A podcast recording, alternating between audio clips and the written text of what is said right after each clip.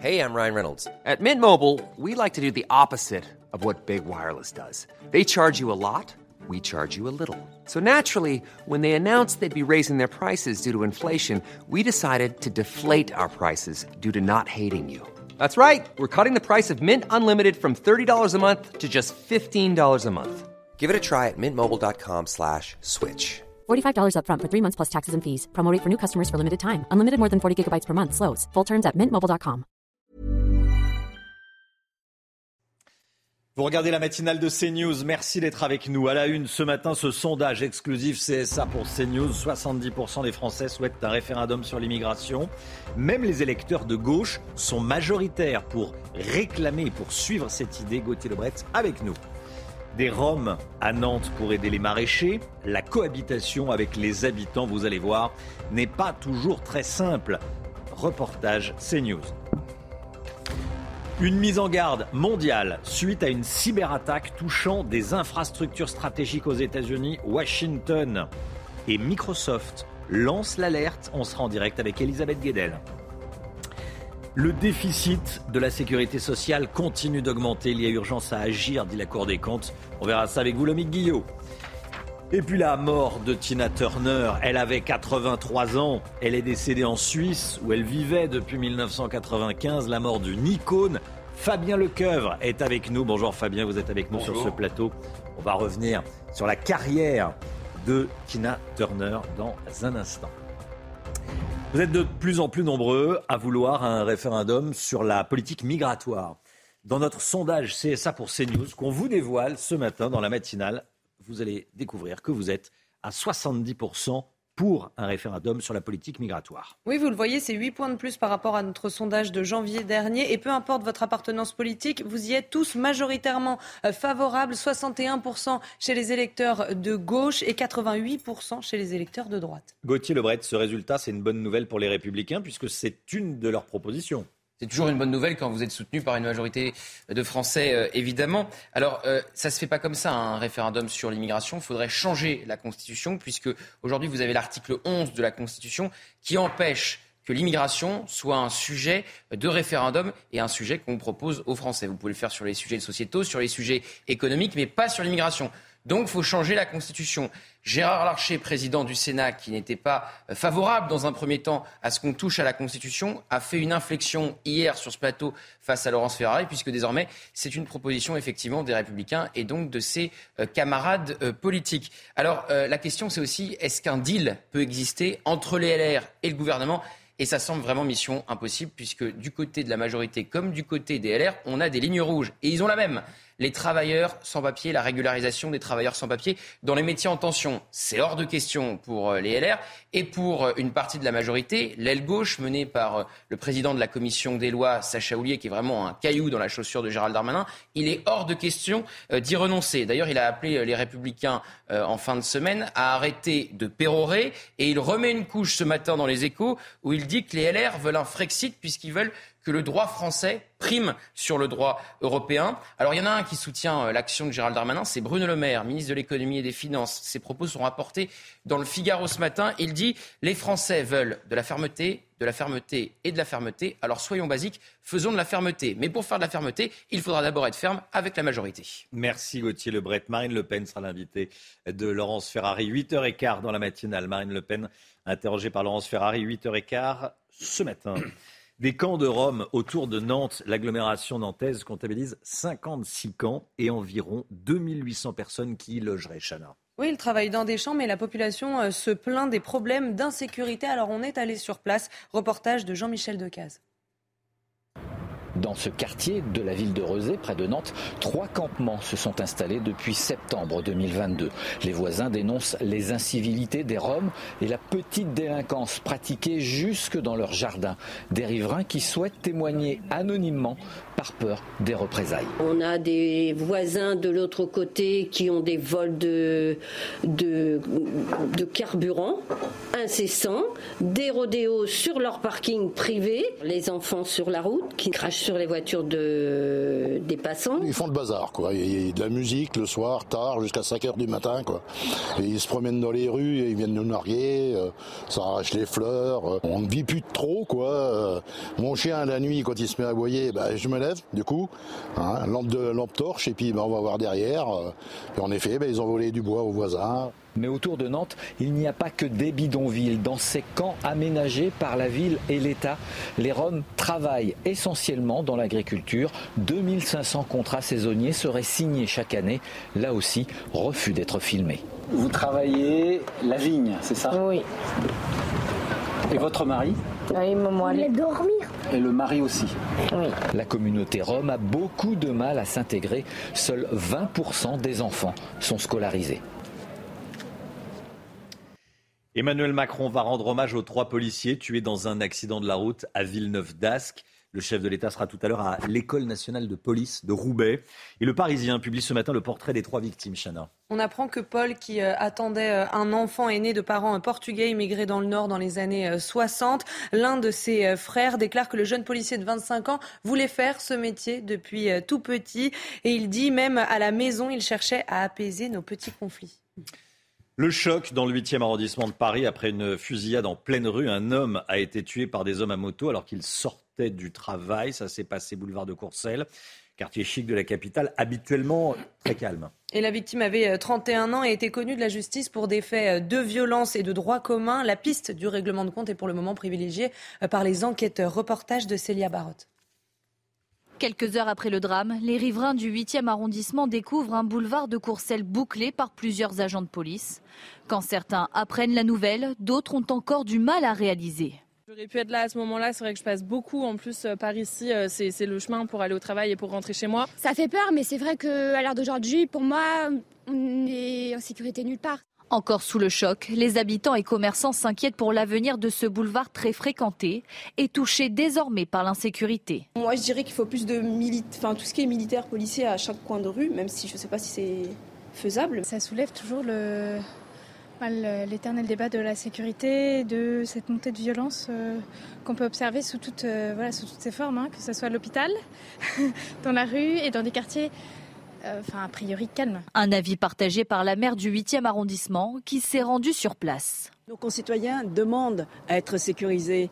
Mais maintenant, le problème, c'est que euh, la violence est là et que des individus sont armés. Selon les dernières informations, un règlement de compte pourrait être à l'origine du décès de l'agent immobilier. L'enquête a été confiée à la brigade criminelle de la direction de la police judiciaire de Paris. Emmanuel Macron alerte sur un risque de décivilisation.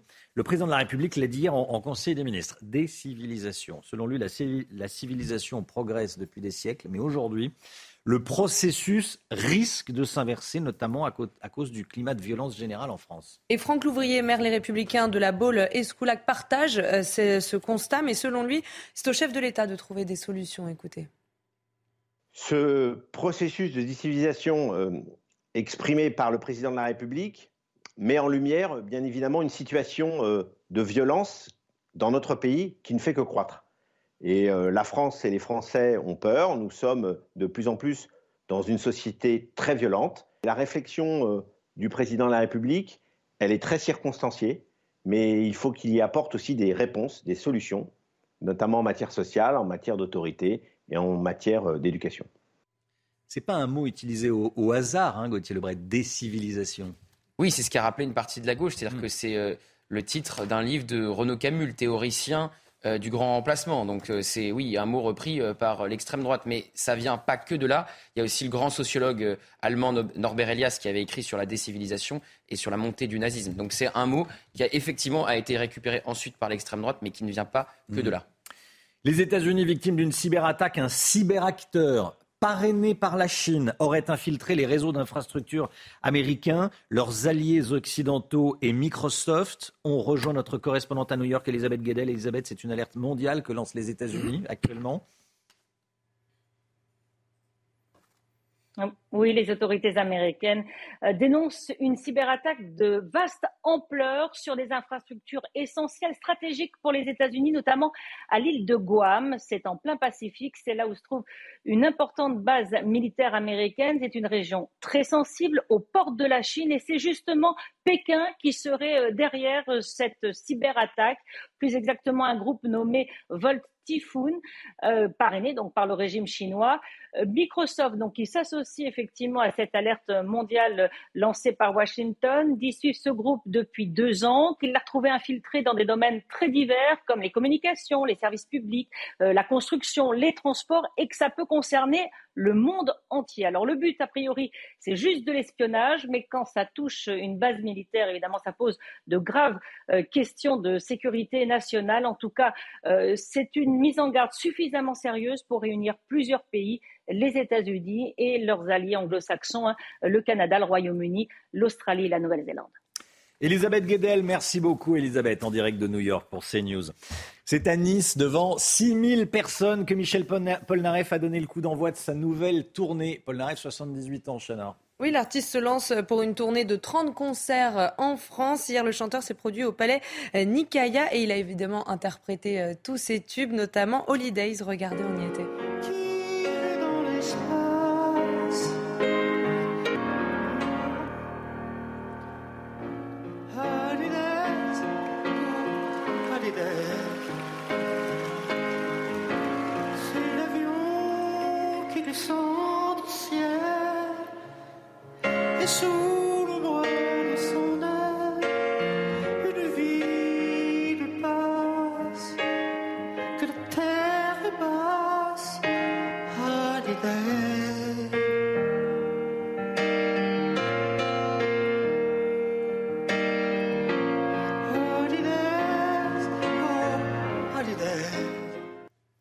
78 ans. Tiens, un mot, Fabien Lecoeuvre bah, euh, Intemporel, Paul Intemporel. Ah oui, c'est une des dernières légendes de la musique française, en tout cas. Oui.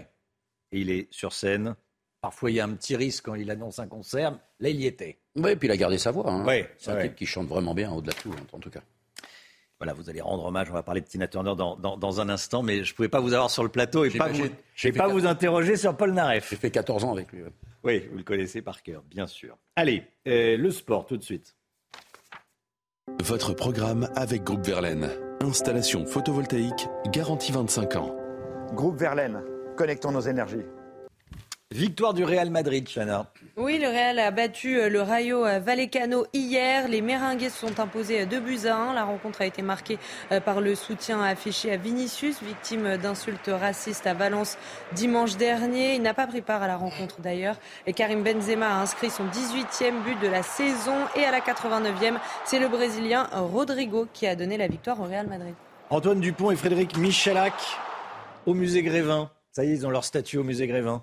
Oui, les deux rugbyman ont inauguré leur statut de cire hier soir à Paris. Les deux Français deviennent seulement les deuxième et troisième rugbyman à intégrer euh, le musée. Le premier, c'était évidemment Sébastien Chabal.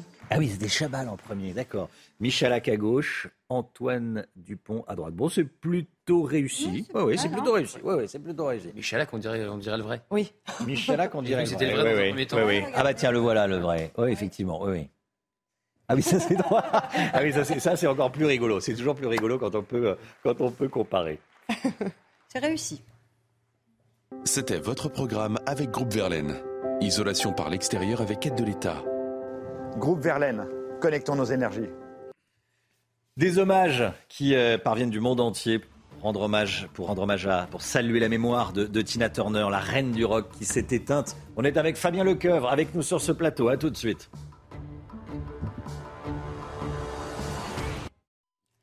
C'est News, il est 6h15, bienvenue à tous. Avant de parler et de rendre hommage à Tina Turner, le point info, tout ce qu'il faut savoir dans l'actualité avec Chanel Lousteau.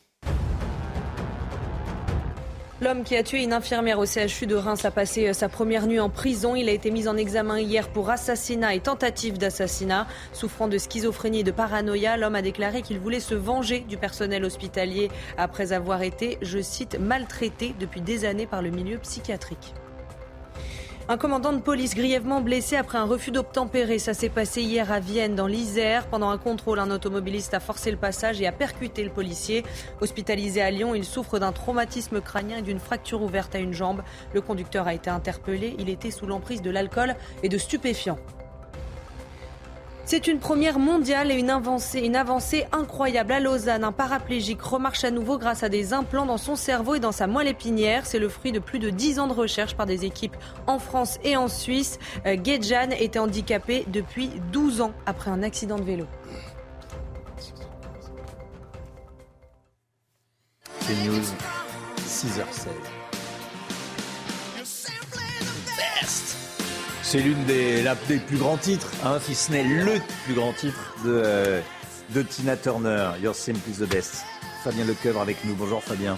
Euh, quelle puissance hein, dans sa voix. Puissance Euh, vocale énorme. Elle est remarquée très tôt d'ailleurs pour sa Ouais, vocale. ouais, D'abord, elle faisait partie des chorales dans son adolescence d'église. Elle chantait le gospel comme personne, on l'a repérée. Et puis à partir de 1957, elle était fan de Ike Turner, beaucoup plus jeune que lui évidemment. Et puis elle assiste à un concert. Euh, il l'a fait monter sur scène, elle chante avec lui, il l'engage aussitôt comme choriste. Évidemment. Et elle deviendra sa choriste pendant pratiquement trois années, surtout sur scène avec lui. Alors elle sera d'abord, on va dire, sa choriste, sa maîtresse, puis son épouse. Bon, c'est dans l'ordre des choses, on va dire. Et à partir de 1960, c'est le conte de fées. Parce que quand elle est choriste, elle s'appelle encore que Anna. Il faut attendre euh, 1960, quand elle remplace une chanteuse qui n'est pas venue en studio enregistrer un tube euh, Fall in Love. Et, euh, et à ce moment-là, euh, elle la remplace au pied levé. Le son est exceptionnel. Et elle commence sa carrière, elle change de prénom, elle s'appelle Tina. Et d'un seul coup, ça devient une folie planétaire. Folie planétaire. La carrière démarre. Elle n'a pas eu beaucoup de chance dans sa vie personnelle avec Ike Turner. parce Oui, c'est pas, c'est pas, frappé. un- c'est pas un conte de fées, sa vie. Il l'a frappé, Ne c'est pas un conte de Avec ses parents Hein. qui son père était déjà très violent, il s'en- est exprimé dans sa biographie qui était sortie en 1993. Et surtout après, Ike Turner était sous l'influence de l'alcool, de la drogue, etc. Donc il a été, c'est un homme très violent. Et il faut rappeler d'ailleurs c'était la première femme exceptionnelle euh, dans la black communauté pour parler, déjà pour libérer la parole des femmes, pour dire voilà, attention, voilà, voilà ce qui se passe dans beaucoup de couples, etc., avec la violence. Et, et sa parole est- a, été très importante aux États-Unis et pour le monde entier. Elle connaissait, elle avait chanté en première partie des, des Rolling Stones, elle connaissait tout le monde. Alors, c'est-à-dire, non, c'est-à-dire que Mick Jagger était fan de Ike et Tina Turner, évidemment. Donc, elle lui avait donné des conseils pour se produire, pour, se, pour arriver sur scène, pour danser, pour, euh, pour une espèce de scénographie qu'elle lui a soufflé au tout début de sa carrière. Et après, peut-être en renvoi d'ascenseur, on va le dire comme ça, euh, euh, les Rolling Stones qui deviennent des stars planétaires également de leur côté en 69, ils prennent les Rolling Stones, Ike et Tina Turner en première partie de leur, tournée. Et euh, voilà, et, ils avaient une complicité tous les deux. Ils ont même chanté ensemble à partir de juillet 85, comme avec David Bowie, elle a chanté un- un- une chanson merveilleuse aussi en mars 85 avec Let's Dance qu'elle avait ad- adapté avec David Bowie. C'était un, un truc, c'est un monument. La voix, c'est voilà, euh, c'est rare. Vous savez, avec Diana Ross, à mon avis, et Aretha Franklin, je pense que euh, Tina Turner, c'est une des plus belles voix du XXe siècle. On peut le dire quand même. Elle, euh, elle a une énergie, moi c'est ça qui m'a frappé quand j'étais allé la voir Communicative, hein. au Luxembourg en l'occurrence. Elle avait une énergie, mais une patate, Moi, je j'allais l'ai- dire. Ah oui, je l'avais l'expression, mais. On a oublié que C'était c'est elle fou, qui avait quoi. fait le, le- le concert. Elle devait sortir, mais rincée de ses concerts. Oui, oui, et puis elle, elle communiquait, c'est-à-dire c'est très rare. On est un- elle était un soleil sur scène, avec une force incroyable. Bon, la première fois que je l'ai rencontrée, c'était en 92, parce que c'est elle qui avait inauguré le, le Disneyland Paris, avec le concert. 92. Après, je l'ai rencontrée au Bouddha Bar, à Paris, parce que j'ai pu parler longuement avec elle. Elle faisait des petits concerts dans des, comme ça, privés. Euh, et elle était Alors, question de fa- elle était sympa Très gentille. Elle avait une forme de spiritualité très, très forte. Ah oui Oui, c'est-à-dire, bon, d'abord l'église, puis après le bouddhisme. Et alors, c'est, c'est- elle, elle- elle- elle se rattachait à ça parce que c'était une force pour elle, à mon sens, pour monter sur scène. Si elle n'avait pas son collier de perles blanches qui lui portait bonheur, elle montait pas sur scène. Il y a eu un incident comme ça un jour, euh, incroyable dans les coulisses, en, sur un concert en Allemagne. Donc, non, non, mais elle avait cette force, cette nature, parce que vous savez, finalement, toutes ces épreuves de vie, ce malheur qu'elle a pu connaître dès son enfance, c'est une force dans la vie. On sait, malheureusement, mais c'est une force. Parce que donc, elle avait besoin de personne. Quand elle a fallu qu'elle quitte son mari très violent, elle l'a quitté, elle est partie en Angleterre, elle a fui parce que lui faisait partie de la mafia, donc il fallait qu'elle fuit la situation, évidemment. Donc euh, voilà, et puis après, elle, elle revient en 83, très très fort. What's It Love, c'est un, album qui se vend à 8 millions en un an, 20 millions aujourd'hui. C'est le plus gros album de sa carrière en- à partir de 1984. Euh, voilà, et à chaque fois, elle renaît de ses cendres, tel un phénix. C'est très rare, ces, ces carrières-là, comme ça. Et là, elle vivait en Suisse, au bord du, du lac de Zurich. C'est là qu'elle est décédée. Là où s'est éteinte, elle avait euh, arrêté sa Elle avait la nationalité suisse. Suisse, absolument. Depuis pas très longtemps. Elle avait hein. renoncé à sa nationalité américaine. Ouais, elle se plaisait en Suisse, elle était en canton de Zurich. Et puis, elle aimait la Suisse. euh, et puis, elle a surtout mis entre parenthèses sa carrière. À part. Le dernier concert qu'elle a fait, c'est en 2009 en France. 2013, euh, elle a une maladie, cancer des intestins. Après, c'est très compliqué. Elle a fait des AVC. Enfin, et puis, elle était plus, euh, entre- entre guillemets, pouvait plus se présenter sur scène. Elle le savait, intelligente comme elle était, évidemment. Donc, euh, voilà. Mais c'est une des très, très dernières belles carrières, en tout cas, de, de ces monstres sacrés. Merci Fabien Lecoeuf d'être venu ce matin sur le plateau de, de CNews pour, du matin, pour rendre hommage. Ben oui, vous nous regardez. Ah, tous les Vous matins. nous envoyez souvent des petits. Absolument. Hein Je commande, ça vous arrive. Un petit coucou. Oui, bah oui. Je reçois des textos de Fabien Lecoeuvre assez tôt. Merci beaucoup Fabien d'être venu euh, ce matin sur le plateau de, de la matinale de CNews pour rendre hommage à, à Tina Turner. Restez bien avec nous dans un instant. On va parler du trou de la sécurité sociale qui va continuer de se creuser ces prochaines années. On va parler avec le Guillot. A tout de suite. L'économie, tout de suite, on va parler du trou de la sécu avec Lomique Guillot. Votre programme avec Jean de Confiance. Pour les vacances ou pour une nouvelle vie, louée en toute sérénité. Jean de Confiance, petites annonces, grande confiance. Lomique Guillot avec nous. Lomique, la Cour des comptes préconise des réformes vigoureuses, j'allais ajouter, et rigoureuses. Euh, ce sont ces mots, en tout cas vigoureuses, pour éviter de creuser la dette de la sécurité sociale. Il y a urgence à agir Oui, pour le, le- le déficit, effectivement, parce que malgré la sortie du Covid qui a coûté des, des milliards et la réforme des retraites censée permettre de faire des économies, les caisses de la sécurité sociale continuent dangereusement de se vider. Alerte la Cour des comptes, la sécurité sociale avait connu un déficit assez abyssal hein, en 2020, 40 milliards d'euros. Les comptes s'étaient un peu améliorés l'année dernière, 8 milliards euh, de, de pertes sont prévues cette année, mais dès 2023, ça devrait à nouveau replonger largement dans le rouge. Selon le rapport de la Cour des comptes publié euh, hier, le déficit pourrait atteindre 36 milliards d'ici trois ans. Les causes principales, eh bien, c'est l'assurance vieillesse, toujours déficitaire malgré la réforme, je le disais. En effet, selon les magistrats de la Cour, les mesures qui ont été prises euh, pour compenser le report de euh, l'âge légal de départ vont coûter très cher dans un premier temps avant que l'on puisse voir les effets des économies. En clair, on va d'abord dépenser plus pour espérer économiser un peu plus tard. Quelle solution propose la Cour des comptes? Eh bien, de réduire les dépenses, hein, évidemment, en contrôlant euh, certains secteurs pour lesquels la Cour estime que l'assurance maladie est trop généreuse. C'est le cas, par exemple, de l'imagerie médicale et de la radiologie, où la Cour constate un certain euh, dérapage des tarifs. La Cour préconise aussi une réforme du SAMU et une baisse de la prise en charge par la sécurité sociale des transports médicaux non urgents. Les transports urgents sont pris en charge à 100%, mais désormais, les transports non urgents pourraient n'être remboursés qu'à 65 pour- qu'à 50% aujourd'hui contre 65 euh, à 50% demain, pardon, contre 65 aujourd'hui. Une baisse du remboursement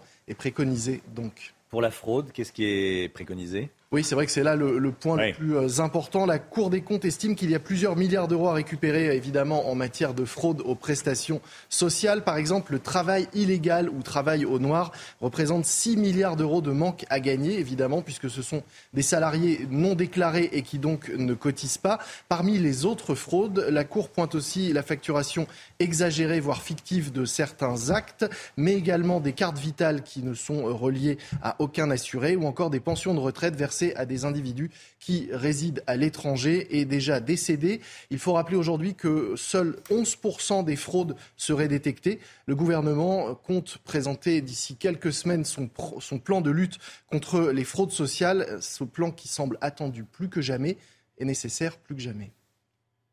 C'était votre programme avec Jean de Confiance. Pour les vacances ou pour une nouvelle vie, louée en toute sérénité. Jean de Confiance, petites annonces, grande confiance. La fraude à la sécurité sociale, la fraude aux prestations sociales, on en parlera avec Charles Prats, hein, qui est magistrat, qui sera avec nous aux alentours de, 7h moins le quart. Lui dit que c'est beaucoup plus que ce que dit la, Cour des comptes, que le RSA est, est fraudé, que les pensions de retraite sont fraudées, que les APL sont fraudées. Il sera avec nous 6h45. 6h28, le temps, Alexandra Blanc.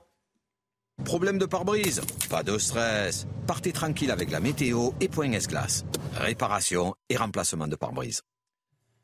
Du soleil sur le nord du pays. Alexandra, en revanche, on attend encore des orages aujourd'hui dans le sud. hein. Oui, encore de l'instabilité, un petit peu à l'image d'hier. Regardez ces images impressionnantes du côté de Ganges dans l'Hérault, avec au programme eh bien, de la grêle, temps très instable, des orages également euh, du côté de Montpellier. C'est vrai que les, les, régions méridionales sont actuellement concernées par un temps très mitigé, très instable, avec beaucoup de nuages, mais également des orages. D'ailleurs, ce sera le cas aujourd'hui avec ce matin une très très bonne nouvelle, et oui, pour nos amis des Pyrénées-Orientales il pleut ce matin. Il pleut entre l'Aude et les Pyrénées-Orientales. C'est une très bonne nouvelle puisque vous le savez, ces deux départements manquent cruellement d'eau. Donc ça, c'était la petite bonne nouvelle du matin. Et sur les régions du Nord, on retrouve également un temps euh, dégagé, beaucoup de soleil et localement un temps un petit peu plus brumeux sur la Bretagne, mais vraiment sans grande conséquence. On retrouve également euh, quelques orages au pied des Pyrénées ou actuellement entre Fréjus et le Luc du côté du Var. Donc toujours de l'instabilité dans le sud. Dans l'après-midi encore des orages, un temps assez variable entre la Côte d'Azur, la Corse ou encore en remontant temps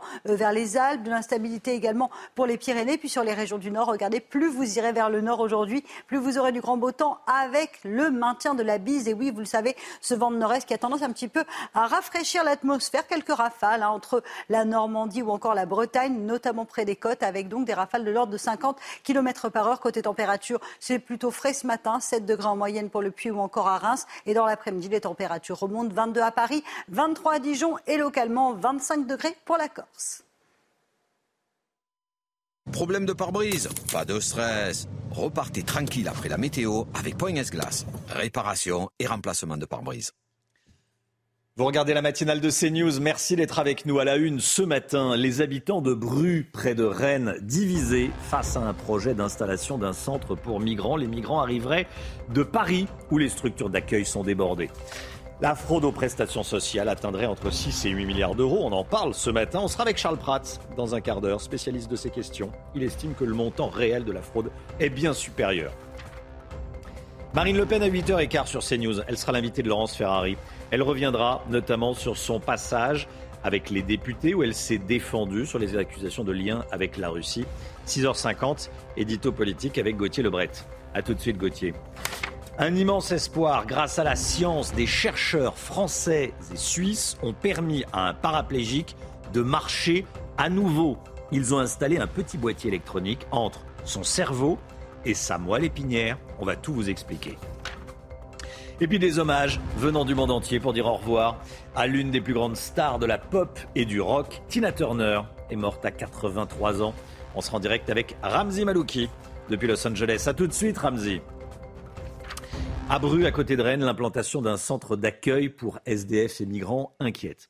Dix régions de France devraient accueillir des sans-abri parisiens dans les prochaines semaines, Chana. Ce projet porté par l'État ne fait pas l'unanimité. Le conseil municipal de Bru a émis un avis défavorable et du côté des habitants aussi, les avis sont partagés. Reportage de Michael Chailloux. Dans le projet de la préfecture, 50 sans-abri en provenance de Paris arriveraient ici toutes les trois semaines en gare de Bru avant d'être dispatchés sur les départements bretons. Ils seraient logés dans des modulaires installés sur ce terrain appartenant à la SNCF. Une parcelle qui, selon le maire d'hiver gauche de la commune, ne garantit pas un accueil dans de bonnes conditions. Il y a une pollution aux hydrocarbures et surtout aux métaux lourds. Euh, sur tout le site. Le terrain pollué, les conditions d'accueil, pour nous, ils sont pas. On est prêt à accueillir mais pas dans n'importe quelle condition. En début de semaine, le conseil municipal a émis un avis défavorable pour ce projet. Dans cette commune de la banlieue rennaise de 20 000 habitants, la population est partagée. Madame Hidalgo est en train de se débarrasser de ces migrants pour, le, pour les Jeux Olympiques. Je trouve ça dramatique pour ces personnes, pour ces gens qui, qui, qui, qui sont sans abri et, et, qui se retrouvent euh, euh, en plus rejetés. Des réactions qui inquiètent le maire de Bru. Par rapport à ce qui s'est passé à Saint-Brévin, on peut euh, craindre quand même euh, certaines exactions, certains débordements euh, d'une certaine frange de la population qui estime que bah, ils ont plus qu'à, il vaut mieux qu'ils rentrent chez eux, et donc on peut subir des pressions de, de ces gens-là. Les premières arrivées sont prévues pour début septembre dans la commune. Le Conseil d'État valide l'emploi de drones par les forces de l'ordre. Un décret avait été publié le mois dernier pour autoriser l'utilisation de drones équipés de caméras, Chana. Oui, mais l'Association de défense des libertés constitutionnelles avait saisi le Conseil d'État pour le retirer. Alors Gérald Darmanin a salué la décision du Conseil d'État sur Twitter, estimant que c'est une très bonne nouvelle pour la sécurité de nos concitoyens.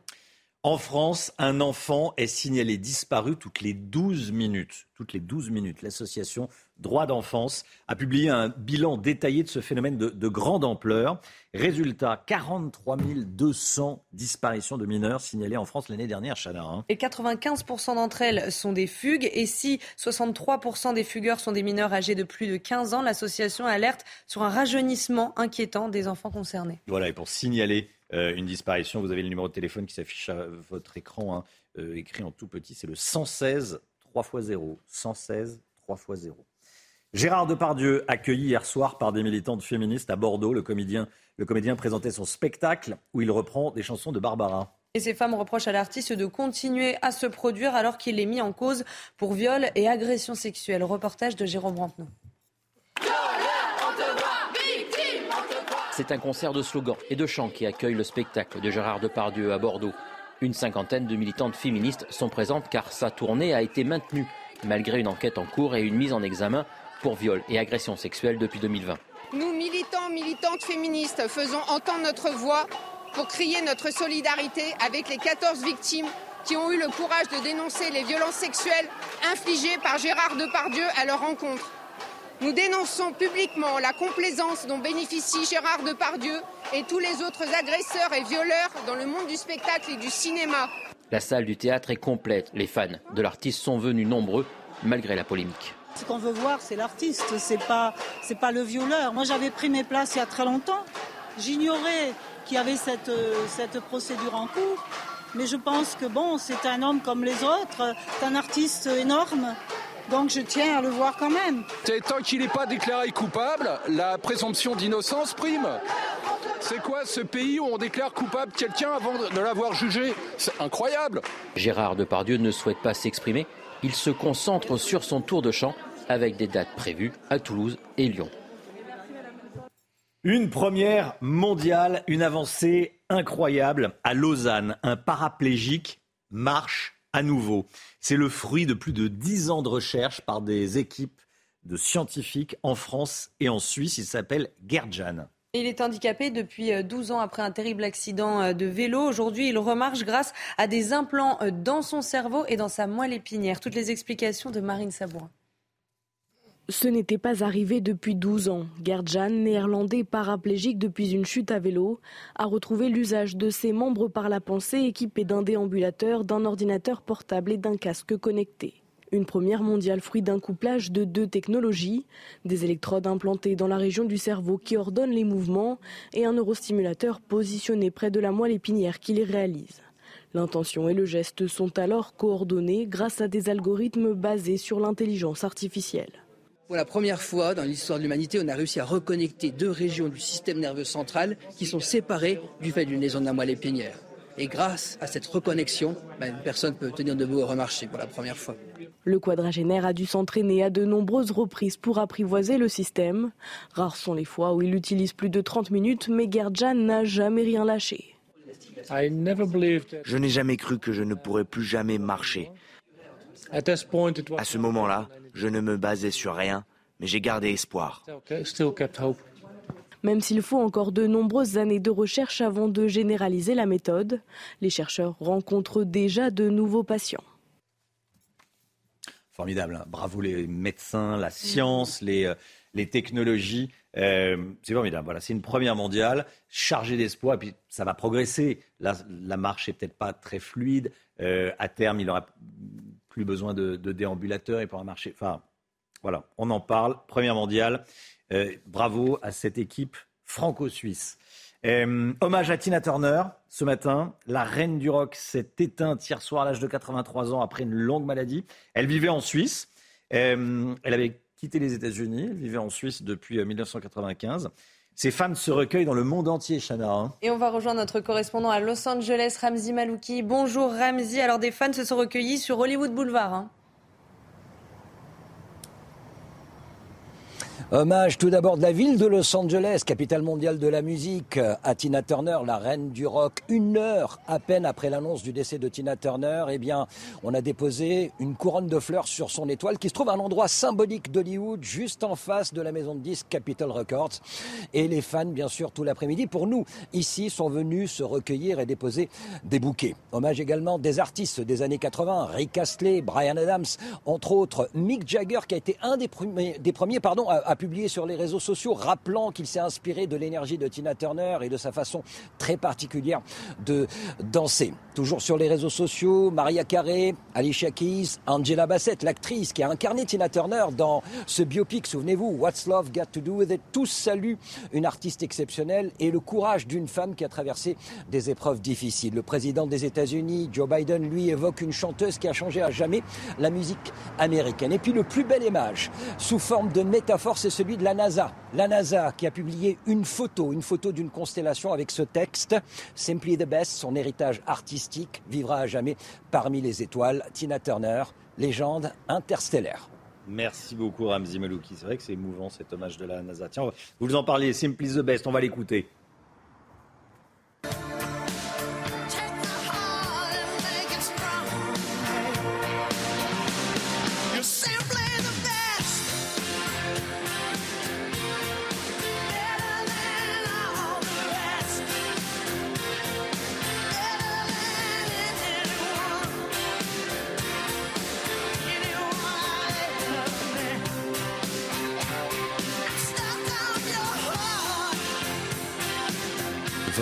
Programme avec Groupe Verlaine.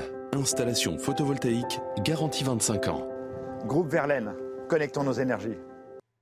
Le sport avec la Liga et la victoire du Real Madrid contre le Rayo Vallecano. Les Meringues se sont imposés 2 buts à 1 la rencontre a été marquée par le soutien affiché à Vinicius, victime d'injures euh, racistes à Valence dimanche dernier. Il n'a pas pris part à la rencontre d'ailleurs et Karim Benzema a inscrit son 18e but de la saison et à la 89e, c'est le Brésilien Rodrigo qui a donné la victoire au Real.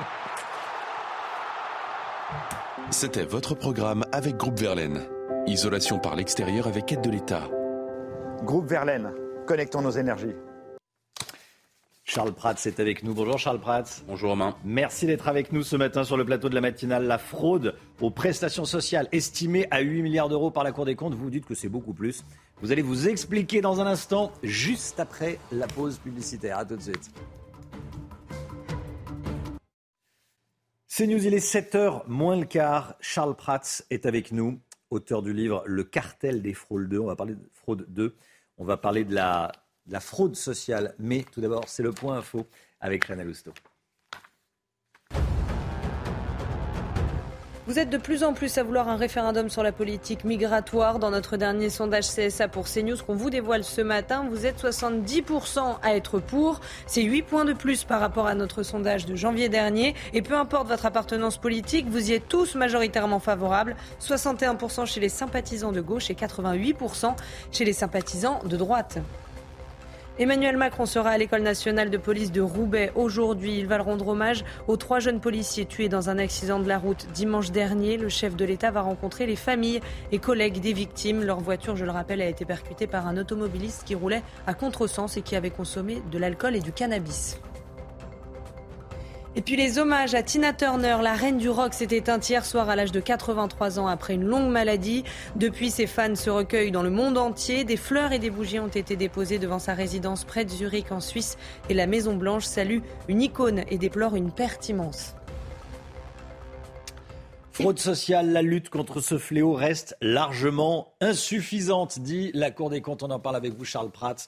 Merci d'être avec nous sur le plateau. Magistrat, auteur du livre Le cartel des fraudes 2. Bon, déjà sur le constat, Charles Prats, la Cour des comptes estime que le montant de la fraude aux prestations sociales peut aller jusqu'à 8 milliards d'euros, maximum. Vous vous dites, c'est beaucoup plus. Alors déjà, c'est un progrès de la part de la Cour des comptes, parce qu'il y a une dizaine d'années, elle nous disait que c'était 2 milliards et demi, 3 milliards d'euros maximum. Donc déjà, on fait x3 hmm. en 10 ans. Peut-être que dans 10 ans, on sera à des chiffres beaucoup plus conformes à la réalité. En fait, quand vous prenez le rapport de la Cour des comptes qui est sorti hier, euh, ils reprennent les estimations un peu qui ont été données par les, administrations, par l'assurance maladie, par la, branche famille, hein, les CAF. Euh, mais quand vous le, le, lisez très finement, vous vous rendez compte d'ailleurs que c'est assez scandaleux. La Cour des comptes le dit, hein, les magistrats de la Cour des comptes disent, l'administration n'a pas voulu nous donner par exemple, le nombre de cartes vitales par année de naissance pour qu'ils puissent comparer avec le recensement. Il y a eu un refus opposé par les administrations. À quel, pourquoi C'est une bonne question, mais déjà, il y a trois ans, l'administration avait refusé de donner cette information à la commission d'enquête parlementaire. C'était déjà le cas. Donc il y a une espèce de grand non-dit. On ne peut pas avoir manifestement cette donnée de savoir combien il y a de cartes vitales par année de naissance pour le comparer au nombre de gens qui existent au recensement. Euh, ensuite, la Cour des comptes, euh, dans ces 8 milliards, ne compte pas euh, les millions de personnes prises en charge en plus par rapport aux gens qui existent. Elle le redit d'ailleurs dans son rapport, elle dit voilà, on a 2,5 millions et demi de personnes qu'on a identifiées comme percevant, bénéficiant illégalement de l'assurance maladie parce qu'ils sont repartis à l'étranger, parce qu'ils n'ont plus de titre de séjour, etc. Et eh bien sur ces 2,5 millions et demi de personnes, l'assurance maladie, l'administration ne donne pas le montant euh, des dépenses à la Cour des comptes. Donc elle ne peut pas l'intégrer dans ces 8 milliards. Donc vous voyez, il y a des angles morts dans le rapport qui sont mis en, avant par la Cour, mais qu'elle ne chiffre pas derrière. Donc 8 milliards, c'est vraiment un plancher, et on sait en réalité que c'est beaucoup plus, parce que quand vous dépensez quasiment 900 milliards d'euros de prestations sociales par an, si vous prenez un taux, de, un taux de fraude classique de 5-6%, vous arrivez très vite à 40 ou 50 milliards d'euros. 40 ou 50 milliards. Ce qui est assez logique. Hein. Quelle est la prestation la plus fraudée? Ah, écoutez, ça, ça dépend. En, en, matière de maladie, la Cour des comptes a mis le, le projecteur sur les fraudes des professionnels de santé, euh, les infirmiers libéraux, les transports sanitaires, etc. Mais on sait qu'on a ce problème donc d'immatriculation euh, sociale hein, ou de bénéficiaires qui n'y auraient plus droit. Donc là, c'est de la dépense maladie. En matière de branche famille, les CAF, euh, la prestation qui est évidemment la plus fraudée, c'est le RSA. Euh, la Cour des comptes vient nous dire qu'on a un taux de fraude entre 8,2 et 11,8% Donc on est à 1,6 milliard, 1,7 milliard euh, de fraude au RSA chaque année. 10% des montants seraient fraudés. Sur le RSA, d'après la Cour des comptes, euh, jusqu'à quasiment 12% des montants seraient fraudés. un mot de RSA, APL, aide, aide, au, aide au logement. Pourquoi est-ce qu'on peut les percevoir sans habiter toute l'année en France? Pourquoi est-ce qu'on n'impose pas d'habiter toute l'année en France? Ça choque beaucoup de gens de savoir que quand on est au RSA, normalement, on, a des difficultés financières et on part pas en vacances. Où, sont les personnes qui, touchent le RSA et qui sont euh, euh, à l'étranger? Pendant une partie de l'année, hein, pas toute l'année bien sûr. Vous avez des règles, euh, alors ça dépend des prestations. Vous avez la règle fiscale qui est de dire si vous êtes plus de 6 mois par an en France, vous êtes imposable en France. Après, vous aviez des règles de 6 mois justement de présence en France pour bénéficier de prestations. Le gouvernement veut les passer pour certaines à 9 mois. Voilà. Euh, voilà, bon. Euh, le, problème n'est pas tellement sur le RSA d'ailleurs, sur cette fraude à la résidence, il est plutôt sur le minimum vieillesse, sur l'ASPA, où là vous avez des gens qui vivent à l'étranger des retraites versées à l'étranger. Alors c'est pas des retraites, c'est le minimum C'est le minimum vieillesse. C'est des gens qui bénéficient, qui n'ont pas une, retraite hmm. et qui bénéficient du coup d'une prestation sociale, 800 euros à peu près par an, mais qui ne vivent pas en France, qui ne résident pas en France, qui préfèrent vivre à l'étranger, peut-être dans leur pays d'origine euh, ou là où ça coûte moins cher. Euh, et qui reviennent, ou d'ailleurs ne reviennent pas, mais font défaut pour dire Ah, j'ai été en France au moins six mois par an. Voilà, ça c'est ah quelque chose de connu, d'assez classique, euh, et sur lequel bon, il y aurait des tas de choses à faire. Euh, mais bon. Alors, justement, euh, comment faire pour mieux contrôler ces, ces versements? On a l'impression qu'on verse de l'argent, des milliards, sans, sans véritable contrôle. Alors, il y a des contrôles, mais ils ne sont pas suffisants. Force est de constater qu'ils ne sont pas suffisants. Surtout qu'en plus, maintenant, avec l'intelligence artificielle, les fichiers, la, la, digitalisation de, de, de tout, ça devrait être plus facile. Alors, l'informatique, l'informatisation permet des choses, mais ne permet pas tout. Il faut quand même faire des contrôles, et d'ailleurs, la Cour des comptes relève que les contrôles sont très insuffisants. Pas simplement 3% des contrôles, des gens qui sont contrôlés, ce qui est quand même pas beaucoup. Euh, après, vous avez deux choses. On va voir ce que va nous dire Gabriel Attal dans son oui. du contrôle fraude sociale. Mais Déjà, ce que je dis depuis maintenant des années, c'est la remise à plat du système. On ne peut pas être comme ça avec des millions de gens qui sont dans le système alors qu'ils ne sont pas censés l'être. Je rappelle encore une fois, et ce sont les chiffres de la Cour des comptes, 75 millions 300 000 assurés sociaux pris en charge en France pour 68 millions d'habitants maintenant. Donc une fois qu'on a dit ça, on a tout dit. Euh, et puis après, euh, peut-être changer de paradigme, c'est-à-dire que les organismes de protection sociale, on sent bien que ce n'est pas dans leur nature d'aller euh, courir derrière les bandits, derrière les fraudeurs. Vous voyez ce qui s'est passé à la cave du Val-de-Marne euh, il y a quelques jours. Euh, 5 300 000 euros de RSA fraudés par un réseau, plus 3 300 000 euros de Pôle emploi fraudé. Euh, un petit réseau comme ça a volé plus de 8 millions d'euros sur un département. Donc il y a des réseaux structurés qui existent, donc il faut lutter contre, mais il faut changer d'état d'esprit. Et euh, potentiellement, on va voir ce que nous dit Gabriel Attal, mais à un moment donné, il faut peut-être euh, créer ce que moi j'appelle depuis une dizaine d'années un FBI de lutte contre la fraude sociale. Alors, il y a des tas de gens qui me reprennent cette idée-là, mais ce qu'on avait créé pour dans le projet de Sarkozy en 2012, ce serait une bonne idée de le mettre enfin en œuvre. Être moins naïf. Merci beaucoup, Charles Prats, d'être venu ce matin sur le plateau de la, de la matinale, auteur du livre Le cartel des fraudes 2. Dans un instant, la politique avec vous, Gauthier Lebret, Marine Le Pen, invité de Laurence Ferrari à 8h15. Les enjeux de cette euh, interview avec vous dans un instant. La politique, Marine Le Pen sera l'invitée de Laurence Ferrari à 8h15 ce matin dans la matinale. La présidente du groupe RN à, à l'Assemblée, qui a été auditionnée hier par la commission d'enquête de l'Assemblée nationale sur les ingérences étrangères. Au cœur des questions qui lui ont été posées, il y a eu bien sûr le prêt russe dont a bénéficié le FN en 2014, prêt par une banque russe. Gauthier Lebret, comment ça s'est passé? Eh bien, Marine Le Pen a été cuisinée, si j'ose dire, pendant quatre heures par euh, les députés de la commission euh, d'enquête. Une commission d'enquête voulue par euh, le RN, justement, pour tourner la page de ce prêt de 9 millions d'euros, effectivement contracté en 2014 par le FN à l'époque. Vous parlez à votre, banquier quand vous parlez à la Russie. Vous vous souvenez peut-être de cette phrase d'Emmanuel Macron qui lui avait lancée lors du dernier débat d'entre-deux tours. Eh bien, hier, Marine Le Pen a répondu à Emmanuel Macron. Elle l'a accusé de calomnie et de diffamation. Alors, la présidente du groupe RN l'assure, il n'y a pas eu de contrepartie à ce prêt. Pourtant, quelques semaines avant de recevoir ce prêt, elle reconnaissait l'annexion de la Crimée par Vladimir Poutine. Je vous propose d'écouter sa défense. Je passe, moi, un je signe un prêt avec une banque. Hein. Je ne signe pas un prêt avec Vladimir Poutine. Voilà. Sinon, tous, vous avez signé des prêts avec Macron.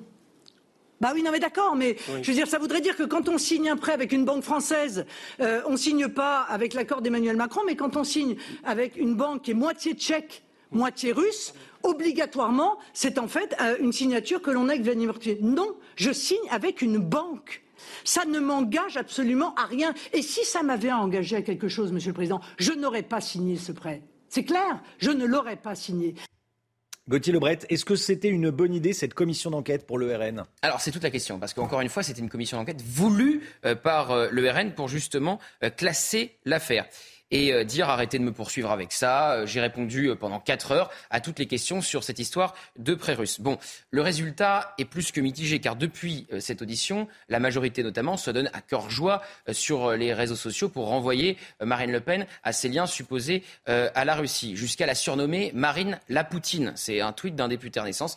Elle aura l'occasion de leur répondre à 8h15 chez Laurence Ferrari. Autre sujet sur lequel on attend Marine Le Pen ce matin sur CNews le référendum sur l'immigration soutenu par une majorité de Français. On en parlera à 7 heures, bien sûr. Oui, c'est notre sondage CSA euh, pour CNews du jour euh, qui montre que 7 Français sur 10 sont favorables à un référendum sur euh, les questions d'immigration. Alors c'est une bonne nouvelle pour les LR qui ont plagié quelque part le programme de Marine Le Pen. C'est du moins ce que disent les députés RN depuis le début de la semaine. Et donc effectivement une bonne nouvelle, une bonne nouvelle aussi pour Marine Le Pen puisque c'est vraiment une mesure phare de son programme. Encore faut-il changer la Constitution et ça ne se fait pas comme ça faut les trois cinquièmes du Congrès, c'est-à-dire sénateurs plus députés, ou un référendum pour euh, permettre un changement de constitution pour avoir un référendum. Un référendum pour avoir un référendum. Vous voyez que c'est un peu compliqué. Bon, eh bien, comment pourrait faire Marine Le Pen? Rendez-vous donc à 8h15 avec Laurence Ferrari. Merci Gauthier Lebret.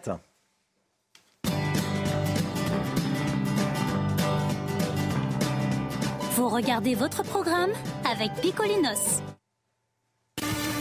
La musique, hommage évidemment à Tina Turner. Ce matin, Tina Turner qui nous a quittés, Tina Turner qui est décédée à l'âge de 83 ans et on écoute le tube qui l'a rendu célèbre, Rolling on the River.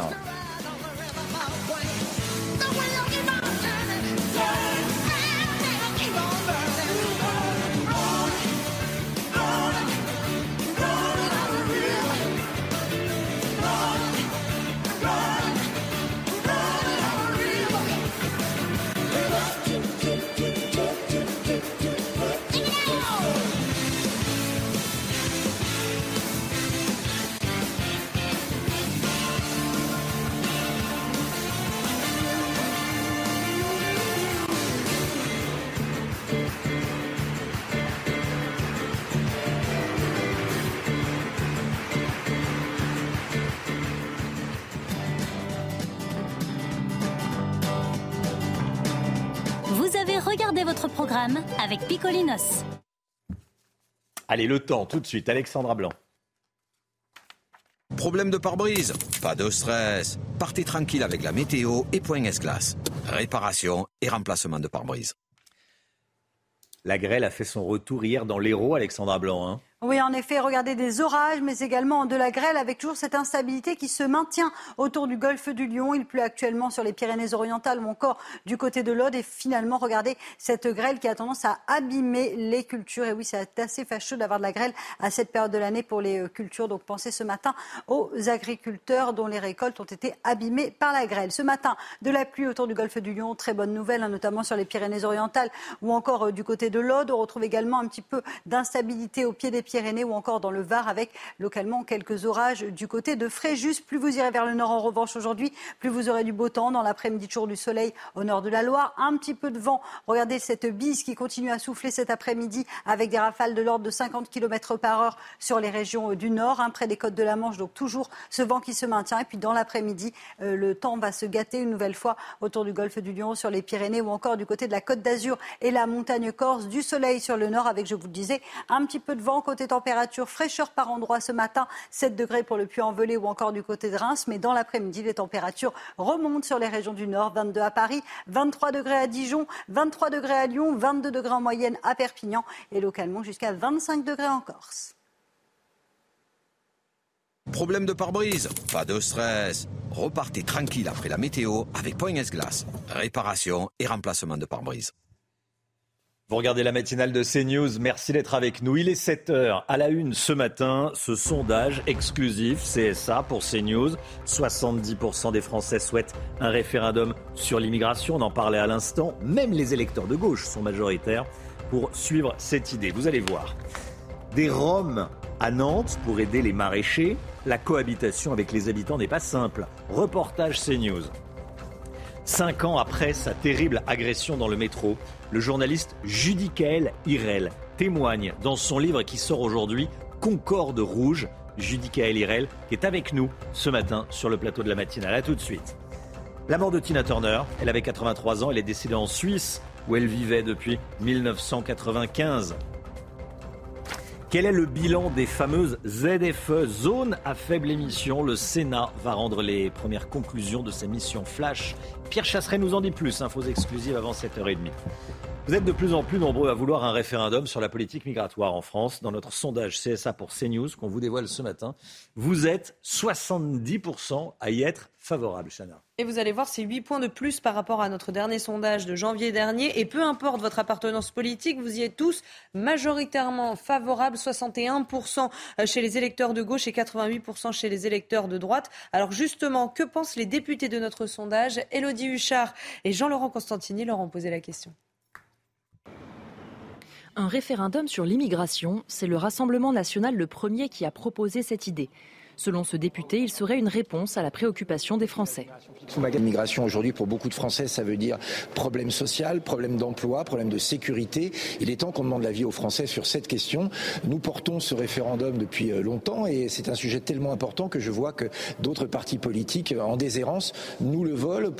Et depuis ce week-end, leurs collègues républicains sont sur la même ligne. Cet élu n'est donc pas étonné du résultat de notre sondage. En tout cas, ça m'étonne pas parce qu'on a déjà la même proportion euh, de Français qui disent, euh, qui estiment en tout cas qu'il y a trop d'immigration en France, euh, plus de deux tiers, et donc on est dans cette logique. La question, c'est un référendum, pourquoi faire? En revanche, du côté de la majorité ou de la gauche, cette idée ne convainc pas. On préfère trouver des solutions ou d'autres voies de consultation. Moi, je pense qu'il vaut mieux apporter des solutions plutôt que poser des questions. En réalité, les questions, on les connaît et on sait très bien à quel défi notre pays doit répondre. Et je pense qu'il vaut mieux proposer des solutions. La question, c'est pas on est pour ou contre l'immigration ça ne veut rien dire. L'immigration, c'est un fait. Donc le sujet, c'est plutôt comment on a un débat apaisé dans le pays sur les questions migratoires. Et ça, finalement, la meilleure manière d'avoir un débat apaisé, c'est une convention citoyenne. Pour mettre en place ce référendum via l'article 11, il faudrait néanmoins d'abord modifier la Constitution. Des camps de Roms autour de la ville de Nantes. L'agglomération nantaise comptabilise 56 camps de Roms avec environ 2800 personnes qui y vivent. Alors ils travaillent dans des champs, mais la population se plaint des problèmes d'insécurité. Alors on est allé sur place. Reportage signé Jean-Michel Decaze. Dans ce quartier de la ville de Rezé, près de Nantes, trois campements se sont installés depuis septembre 2022. Les voisins dénoncent les incivilités des Roms et la petite délinquance pratiquée jusque dans leur jardin. Des riverains qui souhaitent témoigner anonymement par peur des représailles. On a des voisins de l'autre côté qui ont des vols de, de, de carburant incessants, des rodéos sur leur parking privé, les enfants sur la route qui crachent sur les voitures de, des passants. Ils font le bazar, quoi. Il y a de la musique le soir, tard, jusqu'à 5 h du matin, quoi. Et ils se promènent dans les rues et ils viennent nous narguer, euh, ça arrache les fleurs. euh, on ne vit plus trop, quoi. Euh, mon chien, la nuit, quand il se met à aboyer, bah, je me lève, du coup, hein, lampe, de, lampe torche, et puis bah, on va voir derrière. et en effet, bah, ils ont volé du bois aux voisins. Mais autour de Nantes, il n'y a pas que des bidonvilles. Dans ces camps aménagés par la ville et l'État, les Roms travaillent essentiellement dans l'agriculture. 2500 contrats saisonniers seraient signés chaque année. Là aussi, refus d'être filmés. Vous travaillez la vigne, c'est ça? Oui. Et votre mari? Oui, maman, elle dormir. Et le mari aussi Oui. La communauté rome a beaucoup de mal à s'intégrer. Seuls 20% des enfants sont scolarisés. Emmanuel Macron va rendre hommage aujourd'hui aux trois policiers tués par un chauffard à Villeneuve d'Ascq dimanche dernier, chauffard décédé également. Le chef de l'État sera tout à l'heure à l'École nationale de police de Roubaix. Il rendra hommage à Paul, à Manon et à Steven. Le Parisien publie euh, ce matin le portrait des trois victimes. On apprend euh, que Paul, sur votre gauche, dont la compagne attendait un enfant, est né de parents portugais immigrés dans le Nord dans les années 60. L'un de ses frères déclare que le jeune policier de 25 ans voulait faire ce métier depuis tout petit. Même à la maison, il cherchait à apaiser nos petits conflits, déclare l'aîné de la fratrie. Les hommages à Tina Turner, la reine du rock, s'est éteinte hier soir à l'âge de 83 ans après euh, une longue maladie, comme on dit souvent. Regardez ces images de Londres. Des fans se sont recueillis devant un théâtre qui produit actuellement la comédie musicale sur la, sur la star. On va peut-être voir euh, ces images. Est-ce qu'on voit les images? Voilà, regardez. Il y a, il y a un, il y a un spectacle sur, sur la vie de Tina Turner actuellement à, à Londres. Hommage, évidemment. hein. Et la Maison-Blanche salue une icône et déplore une perte immense. Retour sur la carrière d'une légende avec Vincent Fandège. Mick Jagger, Elton John, Beyoncé, les plus grandes stars ont chanté à ses côtés. Et c'est peut-être elle qui parle le mieux de Tina Turner. Tina Turner est incroyable, c'est vraiment la meilleure. C'est mon héroïne, mon icône. Superstar dans les années 60, en duo avec son mari Ike Turner, la tigresse connaît une traversée du désert à la fin des années 70 après son divorce. Il faut attendre 1984 pour assister à son retour plus que triomphal. Cette année-là, elle sort l'album Private Dancer et une chanson qui entre dans l'histoire. Les années suivantes sont tout aussi glorieuses. Les tubes s'enchaînent comme The Best ou encore GoldenEye, le générique du film James Bond du même nom. Ne me demandez pas comment ça va et comment je fais pour être aussi bien entretenue. Je cherche une réponse à cela depuis très longtemps. La chanteuse se retire de la scène en 2008 et part vivre en Suisse. Celle que l'on appelait la reine du rock'n'roll est morte paisiblement ce mercredi dans sa maison près de Zurich. Elle avait 83 ans. Voilà, et on retrouvera Fabien Lecoeuvre, tiens, en direct avec nous, à, à 7h50. Le sport, tout de suite. Votre programme avec Groupe Verlaine. Installation photovoltaïque garantie 25 ans. Groupe Verlaine, connectons nos énergies. Ça y est, c'est fait. Antoine Dupont et Frédéric Michelac ont leur statut de cire au musée Grévin, Chana. hein. Oui, les deux euh, rugbyman ont inauguré leur statut euh, hier soir à Paris. Les deux Français deviennent seulement les deuxième et troisième rugbyman à intégrer le musée. Avant, enfin le premier, c'était euh, Sébastien Chabal. Bon, ils il se... il ressemblent aux vrais. On va les voir arriver, les, les vrais. Bon, là, c'est les... oui, c'est vrai que le, le visage est... À Michalak, à la première impression, on croit que c'est le Ouais. vrai. Ah oui, on Moi, croit que c'est le vrai. C'était Michalak debout. Et là, voilà. Michalak, le vrai à gauche, le vrai a le micro, le faux ne l'a pas. Parce que le fou ne s'est pas encore parlé. Bientôt peut-être, mais. Voilà. C'est impressionnant. C'est très bien fait. Antoine Dupont s'y ressemble. C'était votre programme avec Groupe Verlaine. Isolation par l'extérieur avec aide de l'État. Groupe Verlaine, connectons nos énergies. Judy Kael Irel est avec nous. Bonjour. Bonjour. Merci beaucoup d'être là. Vous êtes journaliste. Vous, vous publiez un livre aujourd'hui, Concorde Rouge. Sur, euh, c'est le récit de votre agression très violente en novembre 2017 dans le métro parisien. Vous allez témoigner dans, dans un instant. On se retrouve juste après cette petite pause et puis le, le point info avec Chanel Housteau. À tout de suite. CNews, il est 7h12. Merci d'être avec nous. Témoignage sur CNews. On est avec vous, Judy Kael, Irel. Bonjour. Bonjour. Vous êtes journaliste au Figaro, en l'occurrence, et vous sortez un livre aujourd'hui qui s'appelle Concorde Rouge. Concorde comme la station de métro où euh, vous vous trouviez quand vous avez été très violemment agressé un 13 novembre, le 13 novembre 2017, dans le, dans le métro parisien. Ce livre, c'est euh, votre histoire. Euh, on va voir des, des, photos de vous après l'agression pour bien comprendre ce qui s'est passé et l'ampleur et la, et la violence de, de, de, de l'agression. Racontez-nous ce qui s'est passé. Voici, ça, c'est vous. Euh, combien de temps après votre agression? C'est après l'opération, une, une, quinzaine de jours. Une quinzaine de jours après votre je suis sorti du métro avec 14 euh, fractures à la tête et au visage, donc c'est un petit peu beaucoup évidemment. Qu'est-ce qui s'est passé le 13 novembre 2017 c'est quelque chose qui pourrait arriver à n'importe qui finalement, aussi bien en région parisienne que de n'importe quelle grande ville. Je rentrais du travail euh, en métro, comme tout le monde, à 19h30, donc euh, pas une heure nocturne, à l'heure de pointe, avec beaucoup de monde évidemment. Et dans le métro, il y avait un jeune homme ivre avec une grande bouteille de bière à la main qui n'avait pas l'air très très frais. Et à la station, je descendais, il est descendu devant moi, une jeune femme est descendue devant, devant lui. En montant l'escalier, il a regardé ostensiblement les fesses de cette jeune femme. Il lui a mis une énorme main en fesses. Il n'y a pas d'autre mot. C'est vraiment l'agression sexuelle pure et bête, comme on peut l'imaginer. Évidemment, elle a réagi. Euh, non, mais qu'est-ce que vous faites? Ça va pas. Il a nié. Ils ont commencé à s'embrouiller.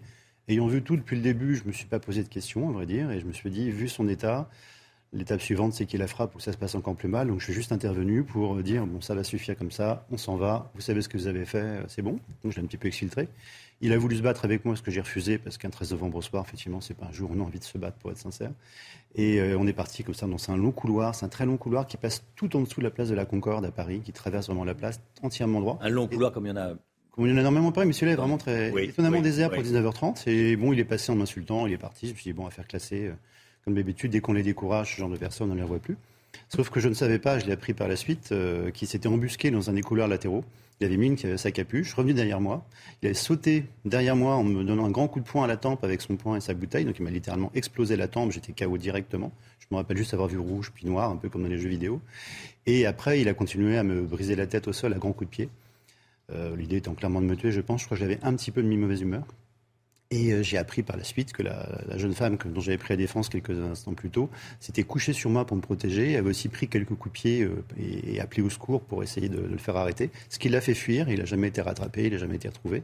Mais finalement, c'est elle qui m'a sauvé la vie, tout simplement. Vous n'avez pas hésité une seconde Ça a été un, réflexe de, sauver cette personne, de la protéger en tout cas Je peux, comprendre qu'on hésite. Quand vous avez vu cet agresseur oui, je peux comprendre qu'on hésite quand on ne sait pas exactement ce qui se passe. Moi, j'ai vu le début de la scène. Je savais que c'était pas une altercation dans un couple ou quelque chose. Il n'y avait pas encore de violence. Donc, il n'y avait pas de questions à se poser. Et après, il y a des choses qui ne sont pas vraiment négociables dans la vie à mes yeux. Je suis peut-être un petit peu vieux jeu, je suis désolé, mais on voit une femme se faire agresser. On ne peut pas juste rentrer chez soi pour aller préparer son dîner. C'est pas, c'est pas possible. Personne vous a aidé, mis à part celle que vous aviez euh, défendue, alors qu'effectivement, s'il y a un effet de meute, s'il y a dix personnes qui se mettent sur l'agresseur, c'est terminé. C'est lui qui est, qui est arrêté. Qui J'ai même eu des témoignages après par les réseaux sociaux, une fois que l'histoire s'est un petit peu su, puisque je suis quand même passé pas très très loin des cimetières, de gens qui me disaient Ah, je suis désolé, je suis passé dans le couloir, j'ai vu ce qui se passait, mais je ne me suis pas arrêté. J'ai juste répondu à ces personnes bah, La prochaine fois, arrêtez-vous, tout simplement. Votre agresseur voulait vous tuer Oui, clairement. Et il s'est pas passé loin. Quand je suis arrivé à l'hôpital, on m'a dit une phrase que je n'oublierai jamais. On m'a dit s'il n'y avait pas la peau, votre visage tomberait. Tellement il m'avait émietté le visage, tous les os s'étaient émiettés sous la peau, et ça suppose, euh, ça a supposé de mettre une cinquantaine de petites plaques de, plaques de titane sous la peau pour que, faire tenir tout ça par la suite. J'ai gagné un lifting et un nouveau-né, c'est bien. Hmm. Euh, vous n'avez pas perdu votre sens de l'humour. Euh, à quoi ressemblait votre agresseur? Un profil. Euh, l'archétype du petit voyou, euh, avec un fort accent des pays de l'Est, euh, les cheveux à 3 mm, blonds, habillé en noir, des pieds à la tête. vraiment le voyou de, base, comme on l'imagine dans un film de John Wick, vous voyez. Ceux qui se font tuer au bout de 3 secondes par Kenny Reeves en général. comment, comment, on se, comment on se remet d'une telle agression? Ça prend du temps. Ça prend d'autant plus de temps que quand on vous voit là tout a disparu. Hein, oui. En tout cas, en surface. J'ai eu la chance de passer entre les mains d'un chirurgien excellent à l'épitié salpêtrière et on ne peut pas ne pas dire du bien de la, médecine française et de l'hôpital public parce que je ne sais même pas combien ça a coûté le fait de me refaire un bon visage, mais euh, je sais que ça a pris des heures et beaucoup de travail et beaucoup de talent aussi. Euh, donc euh, aujourd'hui, ça va très très bien. Oui, c'est juste que euh, il y a les douleurs qui restent et qui sont absolument inévitables avec le temps à cause des lésions. Donc c'est un peu comme d'avoir une rage de dents, une gueule de bois en permanence, mais sinon c'est assez vivable. Quand on est vivant, tous les matins, je me dis chaque jour est une chance, même tôt le matin comme ça. Les victimes, parce que vous êtes bien sûr victime d'une agression, les victimes sont, sont suivies par les autorités. Je pense au ministère de la Justice, je pense à, à, à la RATP éventuellement. On a des, des, messages de la RATP, tiens. C'est là où j'ai voulu creuser un petit peu en faisant ce livre, c'est que je me suis rendu compte qu'il y avait quand même pas mal de choses qui, qui clochent dans le parcours d'une victime aujourd'hui. D'abord, j'imaginais pas qu'il y en avait autant parce qu'il y a à peu près 130 000 personnes qui déposent plainte pour une agression, vol, violence, agression sexuelle dans le métro ou dans les transports en commun chaque année, ce qui fait quand même 350 par jour. Euh, métro, agression euh, France entière. Métro, euh, uniquement à France entière. Agression dans les transports en commun. Donc imaginez un avion de ligne, un Airbus entier qui se ferait agresser tous les jours, on en parlerait. Mais une personne, une par une, en fait, c'est une, une, agressivité, une, un danger à bas bruit. On ne se rend pas vraiment compte, c'est quotidien. Et après, personne ne s'en soucie vraiment, et surtout pas la RATP, je vais être très très clair. Euh, quand je me suis réveillé de mon chaos, les deux premières choses que j'ai vues, enfin, deux premières choses, les premières personnes que j'ai vues, c'était deux agents RATP qui me demandaient mon nom et mon numéro de téléphone. Ce que j'ai mis un certain temps à être capable de donner, pour être sincère, je ne me rappelais pas de mon nom. Et euh, cinq ans après, je me demande encore pourquoi ils me l'ont demandé, parce que je n'ai eu aucune nouvelle de la régie parisienne. Pas un coup de fil.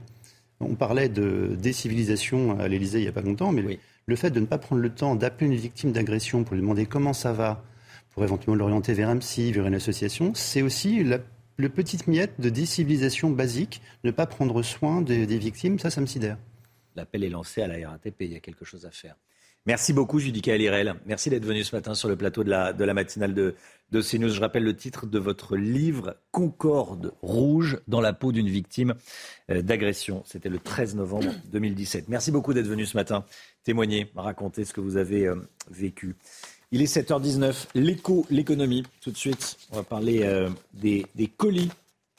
Des colis, voilà, une réforme douanière. C'est tout de suite.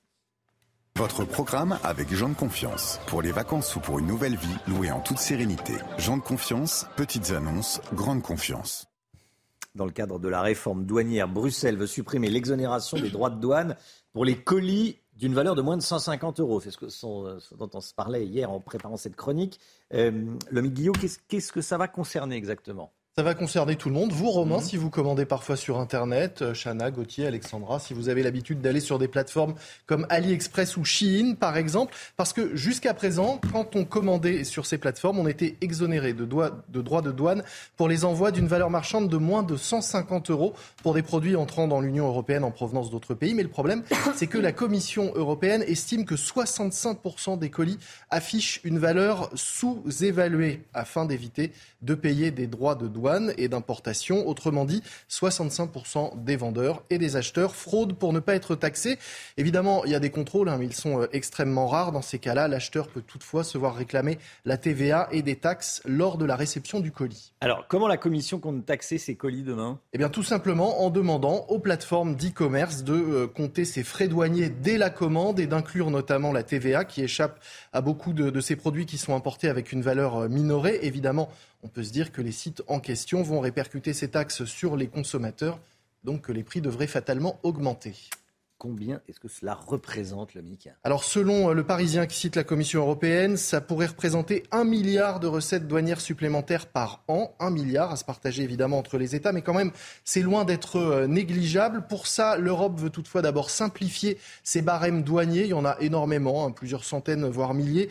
Il voudrait instaurer, la Commission voudrait instaurer quatre niveaux de taxes simplement pour simplifier. Il va falloir donc un tout petit peu de temps pour harmoniser tout cela. La mesure sera discutée à partir du 1er juillet, là, dans les semaines qui viennent, mais elle pourrait n'entrer en vigueur qu'en 2028. Oui, 2028, comme si ça ne pouvait pas aller un tout petit peu plus vite pour essayer de récupérer un milliard d'euros. Mais bon, ça vous laisse le temps de commander encore sans être mhm. taxé. C'était votre programme avec Jean de Confiance. Pour les vacances ou pour une nouvelle vie, louée en toute sérénité. Jean de Confiance, petites annonces, grande confiance. Dans un instant, l'automobile, on va parler des ZFE, les zones à faible émission. Première conclusion de la mission Flash du Sénat. Est-ce que ça fonctionne ou pas? Infos exclusives avec Pierre Chasseret dans un instant. À tout de suite. Rendez-vous avec Pascal Pro dans l'heure des pros, du lundi au vendredi de 9h à 10h30. Pierre Chasseret avec nous. Bonjour Pierre. Bonjour Romain. Délégué général de 40 millions d'automobilistes. On va parler des ZFE. Ce matin, le Sénat rend les conclusions de sa mission flash, mission rapide, euh, portant sur les zones à faible émission. Et preuve que ce dossier, ce dossier touche énormément de Français, eh bien, c'est que c'est tout simplement le record des consultations pour une consultation émise par le Sénat sur son site internet. Tout à l'heure, à 11 h le sénateur Philippe Tabarot, rapporteur, rapporteur LR du projet euh, de la mission Flash sur les ZFE, va annoncer plus de 51 000 euh, messages qui sont arrivés directement euh, sur le site réservé à la consultation de la mission Flash. C'est tout simplement énorme. En un mois, à peine un mois, entre le 17 avril hmm. et le 14 mai, preuve que ce sujet est très concernant. Qu'est-ce qu'on sait des premiers résultats de cette consultation? Alors, sans dévoiler tout le contenu dont je laissais la primeur au rapporteur Philippe Tabarot qui a travaillé sur ce dossier, j'ai obtenu le pourcentage de rejet de la mesure. Et il dit quelque chose. 84% de rejet de la mesure des ZFE telle qu'elle est imaginée aujourd'hui. Alors, 84 ou 86 86%, euh, pardon, excusez-moi. 86% de rejet. Quand on voit euh, ce pourcentage, on comprend bien qu'il va falloir faire quelque chose, qu'il va falloir euh, trouver une porte de sortie. Je rappelle très vite ce que c'est qu'une ZFE. Au plus tard, au plus tard, au 1er janvier 2025, les grandes métropoles de plus de 150 000 habitants vont devoir interdire tous les véhicules critères 3, 4, 5 et antérieurs. C'est la moitié du parc auto. 3, 4, 5 et, bien avant, bien sûr. Euh, à quoi va servir donc cette consultation au, Sénat? Ça va aboutir à quoi? Eh bien, elle va servir avant tout à désamorcer ce que j'appelle la bombe sociale à retardement. Parce qu'on ne peut pas quand même imaginer en France qu'on va interdire à la moitié des Français de circuler et que ça va bien se passer.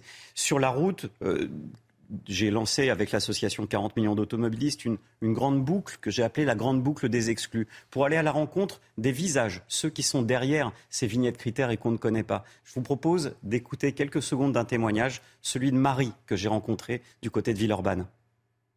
Je suis en panique, je me dis comment on va faire? Comment Comment?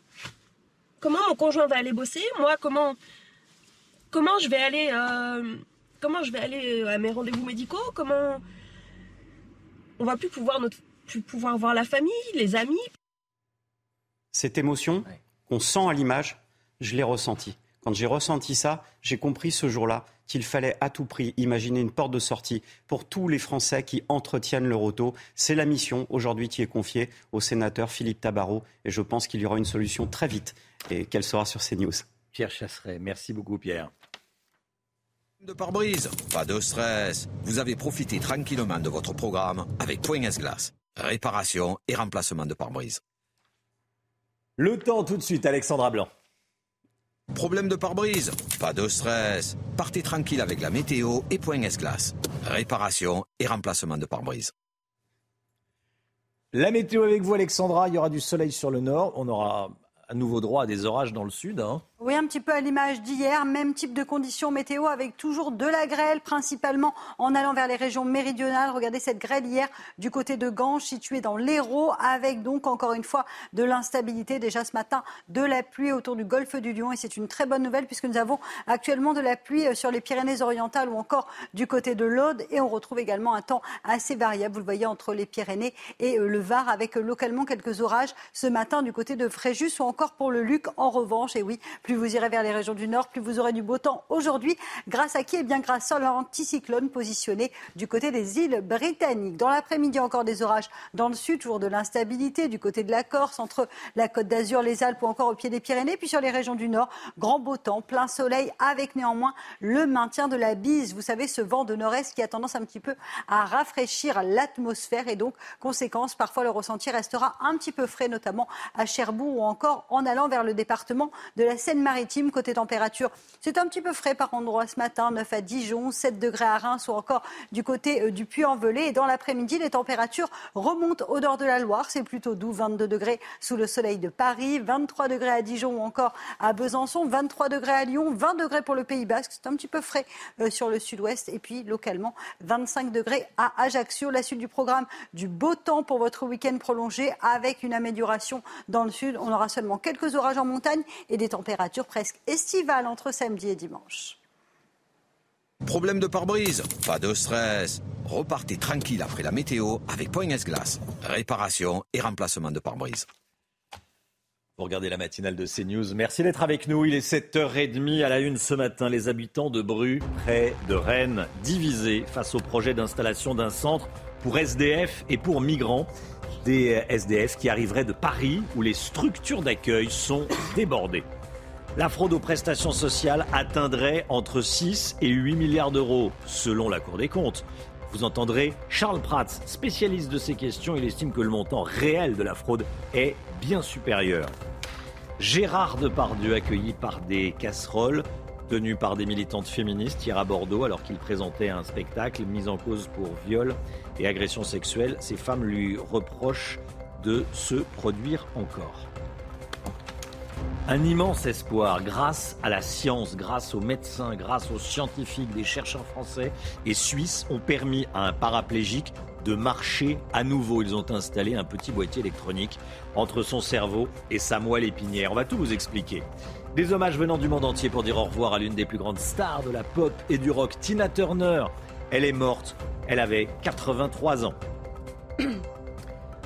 À Bru, à côté de Rennes, l'implantation d'un centre d'accueil pour SDF inquiète. Dix régions de France devraient accueillir des sans-abri parisiens dans les prochaines semaines. Ce projet porté par l'État ne fait pas l'unanimité. Le conseil municipal de Bru a émis un avis euh, défavorable et du côté des habitants aussi, les avis sont partagés. Voyez ce reportage de Michael Chailloux. Dans le projet de la préfecture, 50 sans-abri en provenance de Paris arriveraient ici toutes les trois semaines en gare de Bru avant d'être dispatchés sur les départements bretons. Ils seraient logés dans des modulaires installés sur ce terrain appartenant à la SNCF. Une parcelle qui, selon le maire d'hiver gauche de la commune, ne garantit pas un accueil dans de bonnes conditions. Il y a une pollution aux hydrocarbures et surtout aux métaux lourds. Euh, sur tout le site. Le terrain pollué, les conditions d'accueil, pour nous, ils sont pas. On est prêt à accueillir, mais pas dans n'importe quelle condition. En début de semaine, le conseil municipal a émis un avis défavorable pour ce projet. Dans cette commune de la banlieue rennaise de 20 000 habitants, la population est partagée. Madame Hidalgo est en train de se débarrasser de ces migrants pour, le, pour les Jeux Olympiques. Je trouve ça dramatique pour ces personnes, pour ces gens qui, qui, qui, qui sont sans abri et, et, qui se retrouvent euh, euh, en plus rejetés. Des réactions qui inquiètent le maire de Bru. Par rapport à ce qui s'est passé à Saint-Brévin, on peut euh, craindre quand même euh, certaines exactions, certains débordements euh, d'une certaine frange de la population qui estime que bah, ils ont plus qu'à, il vaut mieux qu'ils rentrent chez eux, et donc on peut subir des pressions de, de ces gens-là. Les premières arrivées sont prévues pour début septembre dans la commune. La fraude aux prestations sociales, on en parle. La Cour des comptes a publié son rapport 2023 sur facturation des professionnels de santé. Fraude à la carte vitale, mais pas que, Chana. Hein oui, pension de retraite versée à des personnes décédées. Les sages saluent les efforts effectués, mais beaucoup reste à faire. Les explications de Geoffroy Defebvre et Marine Sabourin. Dans son dernier rapport, la Cour des comptes estime à près de 8 milliards d'euros par an les fraudes aux prestations sociales, dont 4 milliards d'euros par an rien que pour l'assurance maladie. Moi, j'estime qu'on est plutôt vers 50 milliards d'euros de fraude par an parce qu'on aurait un taux de fraude de 6% à peu près, ce qui est un taux de fraude assez classique malheureusement. Euh, et on a 50 milliards. Pourquoi? Parce qu'on dépense 900 milliards d'euros en, en, protection sociale chaque année. Parmi les fraudes, les surfacturations des professionnels de santé, seulement 1 à 4% des factures sont vérifiées et moins de 5% du montant estimé de fraude est détecté.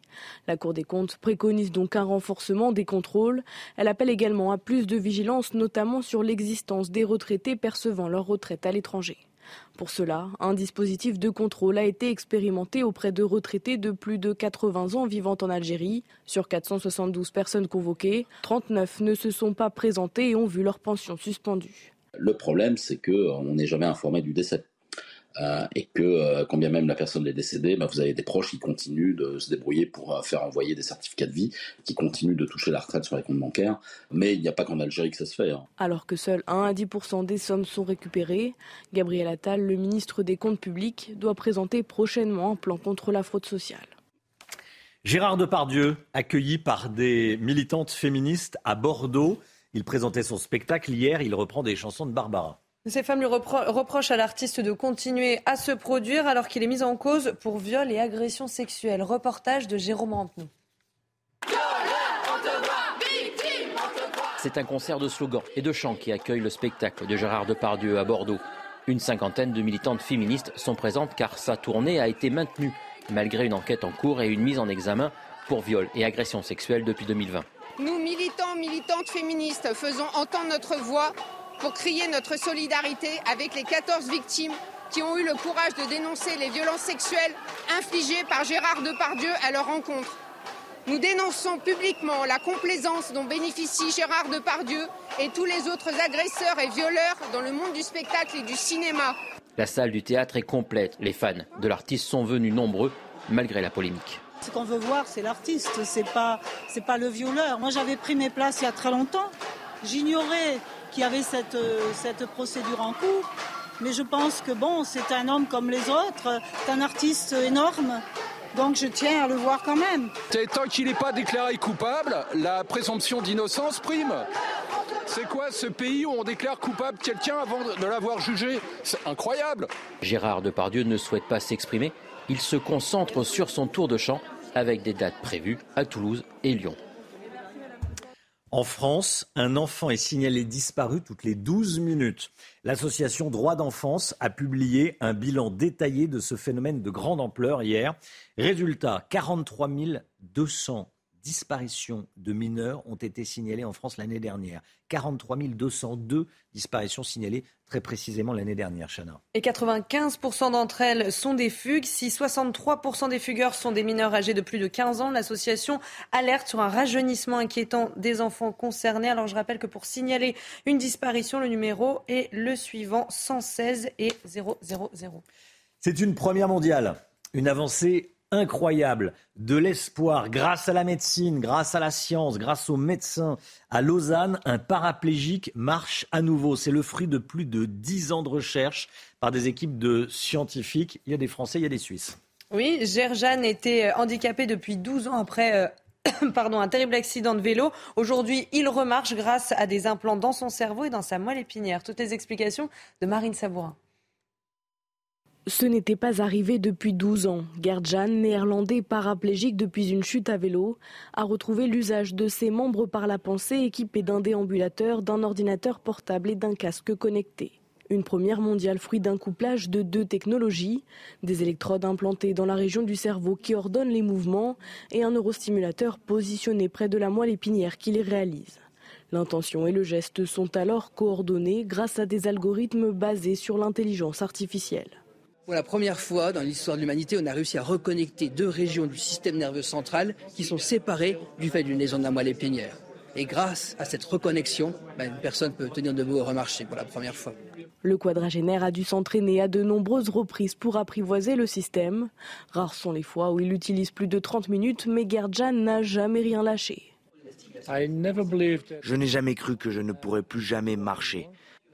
À ce moment-là, je ne me basais sur rien, mais j'ai gardé espoir. Même s'il faut encore de nombreuses années de recherche avant de généraliser la méthode, les chercheurs rencontrent déjà de nouveaux patients. Voilà, un paraplégique qui remarche grâce à la pensée, grâce à la science, grâce, aux, chercheurs, grâce euh, à l'intelligence. voilà, et on en parle ce matin. Les hommages, les hommages à Tina Turner, la reine du rock qui s'est éteinte hier soir. Elle avait 83 ans, elle s'est éteinte après une longue maladie, Chana. Hein. Et depuis, ses fans se recueillent dans le monde entier et notamment à Los Angeles. Les informations de notre correspondant sur place, Ramzi Malou. Hommage tout d'abord de la ville de Los Angeles, capitale mondiale de la musique à la reine du rock. Une heure à peine après l'annonce du décès de Tina Turner, une couronne de fleurs a été déposée sur son étoile qui se trouve à un endroit symbolique d'Hollywood, juste devant le siège de la maison de disques Capitol Records. Et tout au long de la journée, ici à Los Angeles, les fans sont venus se recueillir sur cette étoile et déposer des bouquets de fleurs. Hommage des artistes, ceux des années 80, Rick Astley, Brian Adams, entre autres, Mick Jagger, qui a été un des premiers à publier sur les réseaux sociaux, rappelant qu'il s'est inspiré de l'énergie de Tina Turner de sa façon très particulière de danser. Toujours sur les réseaux sociaux, Maria Carey, Alicia Keys, l'actrice Angela Bassett, qui, souvenez-vous, avait incarné Tina Turner dans le biopic What's Love Got to Do With It, tous saluent une artiste exceptionnelle et une femme courageuse qui a traversé des périodes difficiles dans sa vie. Le président des États-Unis, Joe Biden, évoque lui une chanteuse qui a changé à jamais la musique américaine. Enfin, le plus bel hommage, c'est celui de la NASA sous forme de métaphore. La NASA qui a publié une photo, une photo d'une constellation avec ce texte Simply the Son héritage artistique restera à jamais parmi les étoiles. Tina Turner, légende interstellaire. Voilà, Ramzi Malouki à, Los Angeles. Et puis à Nice, à Nice devant 6000 personnes hier soir. Regardez, Michel Polnareff a donné le coup d'envoi de sa nouvelle tournée. Il se lance à 78 ans pour une tournée de 30 concerts en France. Et il s'est produit hier au palais Nikaya. Il a évidemment interprété tous ses tubes, notamment Holiday, ce que vous entendez. C'est l'avion qui descend du ciel et sous l'ombre de son aile, une vie de passe, que la terre est basse, Holiday.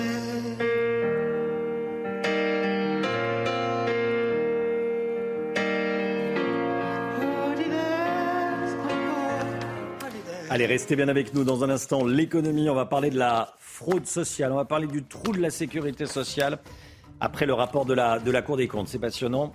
On creuse encore le trou de la Sécu. Hein. C'est ce que nous dira l'homme Guillaume. À tout de suite. C'est News, il est 8h moins le quart. Merci d'être avec nous. On va parler du trou de la sécurité sociale et de la fraude sociale. Ce sera juste après le point info avec Chana Lousteau.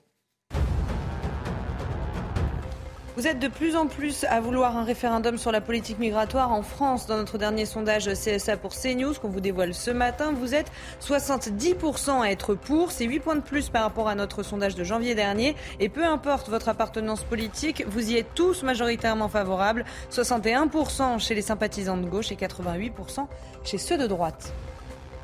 Emmanuel Macron sera à l'école nationale de police de Roubaix aujourd'hui. Il va rendre hommage aux trois jeunes policiers tués dans un accident de la route dimanche dernier.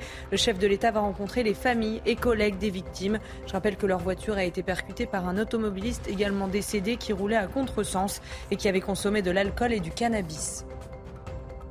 Et puis les hommages à Tina Turner, la reine du rock, s'est éteinte hier soir à l'âge de 83 ans après une longue maladie. Depuis, ses fans se recueillent dans le monde entier. Et regardez ces images en direct, des fleurs et des bougies sont déposées devant sa, sa résidence près de Zurich, en Suisse. La Maison Blanche salue une icône et déplore une perte immense. Votre programme avec Jean de Confiance. Pour les vacances ou pour une nouvelle vie, louée en toute sérénité. Jean de Confiance, petites annonces, grande confiance. La Cour des comptes préconise des réformes vigoureuses, ce sont ces mots, pour éviter de, créer, de creuser un petit peu plus le déficit, le trou de la sécurité sociale. Il y a urgence à agir, l'homme Guillaume. Oui, Romain, parce que malgré la fin du Covid, hein, qui a coûté euh, des milliards, et la réforme des retraites, qui est censée euh, permettre de faire des, économies, les caisses de la sécurité sociale continuent de se vider dangereusement, alerte la Cour des comptes. La sécurité sociale avait connu un déficit euh, abyssal record hein, de 40 milliards en 2020. Les comptes avaient été redressés avec 8 milliards de pertes prévues en 2023. Sauf que dès 2024, ça va repartir à nouveau et s'aggraver. Relève la Cour des comptes dans un rapport publié hier. Le déficit pourrait ainsi atteindre 36 milliards d'ici trois ans, à calculer la Cour. La cause principale, l'assurance vieillesse, toujours déficitaire. En effet, selon les, les, magistrats de la Cour des comptes, les mesures prises pour accompagner la réforme, comme l'augmentation des petites pensions, eh bien, ces mesures, elles vont dans un premier temps coûter plus cher que les économies qui seront faites par la réforme. En clair, on va d'abord dépenser plus dans l'espoir demain d'économiser un peu. Alors, quelles sont les solutions proposées par la Cour des comptes? Eh bien d'abord de réduire les dépenses, hein, évidemment, en contrôlant mieux, contrôlant mieux certains secteurs avec lesquels la Cour estime que l'assurance maladie est trop généreuse. C'est le cas par exemple de l'imagerie médicale et de la radiologie, où la Cour constate un certain dérapage des tarifs. La Cour préconise aussi une réforme du SAMU pour plus d'efficacité et puis une baisse de la prise en charge des transports non urgents. Ces transports médicaux sont remboursés à 65% aujourd'hui et ce que la Cour demande, c'est qu'ils soient remboursés à 50% seulement demain. Et pour la fraude? C'est le dossier euh, d'importance. Hein. Évidemment, la Cour des comptes estime qu'il y a plusieurs milliards d'euros à récupérer en matière de fraude aux prestations sociales. Évidemment, personne n'est tout à fait d'accord sur ce montant, mais la Cour a donné quelques chiffres. Alors, par exemple, le travail illégal ou travail au noir représenterait 6 milliards d'euros, non pas de fraude, mais de manque à gagner pour la Sécu, puisque à la base de la fraude des salariés pour lesquels aucune cotisation n'est versée. Et puis parmi les autres fraudes, la Cour pointe aussi la facturation exagérée, voire fictive, de certains actes par euh, des professionnels de santé malhonnêtes, des cartes vitales qui ne renvoient à aucun assuré, des cartes vitales en, nombre surnuméraire, ou encore des pensions de retraite versées à des individus résidant à l'étranger, voire déjà décédés. Aujourd'hui, il faut savoir que seuls 11% des fraudes seraient détectées. Le gouvernement, par la voix de Gabriel Attal, devrait annoncer tout début juin des mesures pour lutter contre ces fraudes sociales. Elles semblent attendues plus que jamais et nécessaires plus que jamais.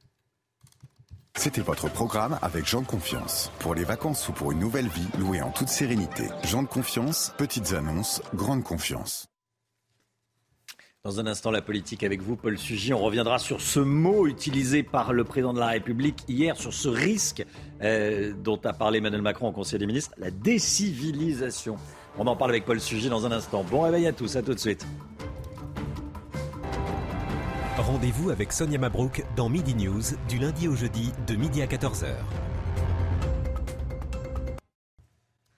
La politique avec vous, Paul Sugy. Bonjour Paul. Romain. Emmanuel Macron se rendra tout à l'heure à Roubaix pour rendre hommage aux trois policiers tués par un chauffard dans un accident de la route. Hier, en Conseil des ministres, Emmanuel Macron s'est inquiété de la vague de violence qui secoue le pays en parlant d'un mouvement de décivilisation, de décivilisation. Il a raison d'employer ce terme? Oui, il a raison, et je pense que ce n'est pas ceux qui vous regardent, parce que les gros titres finalement de la matinale le montrent assez bien, c'est pas ceux qui vous regardent qui vont penser l'inverse. Vous avez égrené une, liste récemment d'agressions qui disent finalement chacune un petit peu à leur manière combien les remparts de la civilisation sont attaqués par une barbarie aveugle.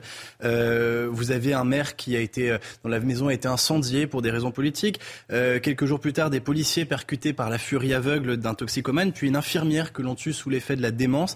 À cette liste, on peut ajouter par exemple ce euh, triste fait divers qu'on apprenait début mai, le viol d'une femme handicapée de 83 ans à son domicile en Seine-Saint-Denis par deux hommes. Alors ceux qui refusent de voir ici autre chose qu'une simple succession de faits divers sans aucun lien entre eux, ceux qui pensent que cette accumulation ne serait que le fruit du hasard, ceux qui vous expliquent, comme vous savez, Éric Dupond-Moretti l'avait dit, que la France ce n'est pas un coupe-gorge, euh, eh bien tout cela finalement qui vous rappelle que ça a toujours existé, que l'on n'y pourra jamais rien, que les médias accentuent la, perception de l'insécurité, tout cela sont des paresseux et des charlatans. Il y a un défoulement de la violence verbale, physique, qui procède aussi d'une régression de l'autorité et euh, c'est vrai aussi d'une plus forte anomie sociale, d'une plus forte euh, distance entre les individus, d'un manque de confiance croissant dans le collectif. C'est le rôle du président de la République de le, de le dire et c'est son devoir évidemment d'agir pour empêcher ça. Alors, ça ne vous a pas échappé, le mot fait polémique, puisque certains ont révélé que c'était un concept utilisé notamment par l'écrivain d'extrême droite Renaud Camus bah oui, c'est-à-dire que Emmanuel Macron essaye péniblement de nommer les choses et pendant ce temps, la gauche fait de l'étymologie. Alors manque de chance pour eux, euh, ce qui est un peu grotesque dans cette polémique, c'est que toute cette gauche faussement cultivée qui donc a répété de façon, un peu à la façon d'un perroquet que Renaud Camus avait écrit un livre sur la décivilisation en 2011, dont je crois pas qu'il était un grand succès de librairie non plus, euh, n'ont pas relevé surtout que le concept de décivilisation, bah, c'est d'abord et avant tout Norbert Elias, qui est quand même, et c'est là qu'est le comble du ridicule, euh, le sociologue chic de la, de la gauche bobo. Bon, Norbert Elias, dans son livre La civilisation des mœurs en 1939, euh, donc forme ce concept. Pour lui, la décivilisation, c'est le retournement du processus de civilisation. C'est-à-dire que c'est un retour en arrière, une régression de l'histoire. C'est le refus des comportements civilisés, le relâchement du contrôle des pulsions, le retour d'une forme de violence, notamment euh, dans l'immédiateté, l'indifférence euh, pour l'avenir et la préférence pour le présent.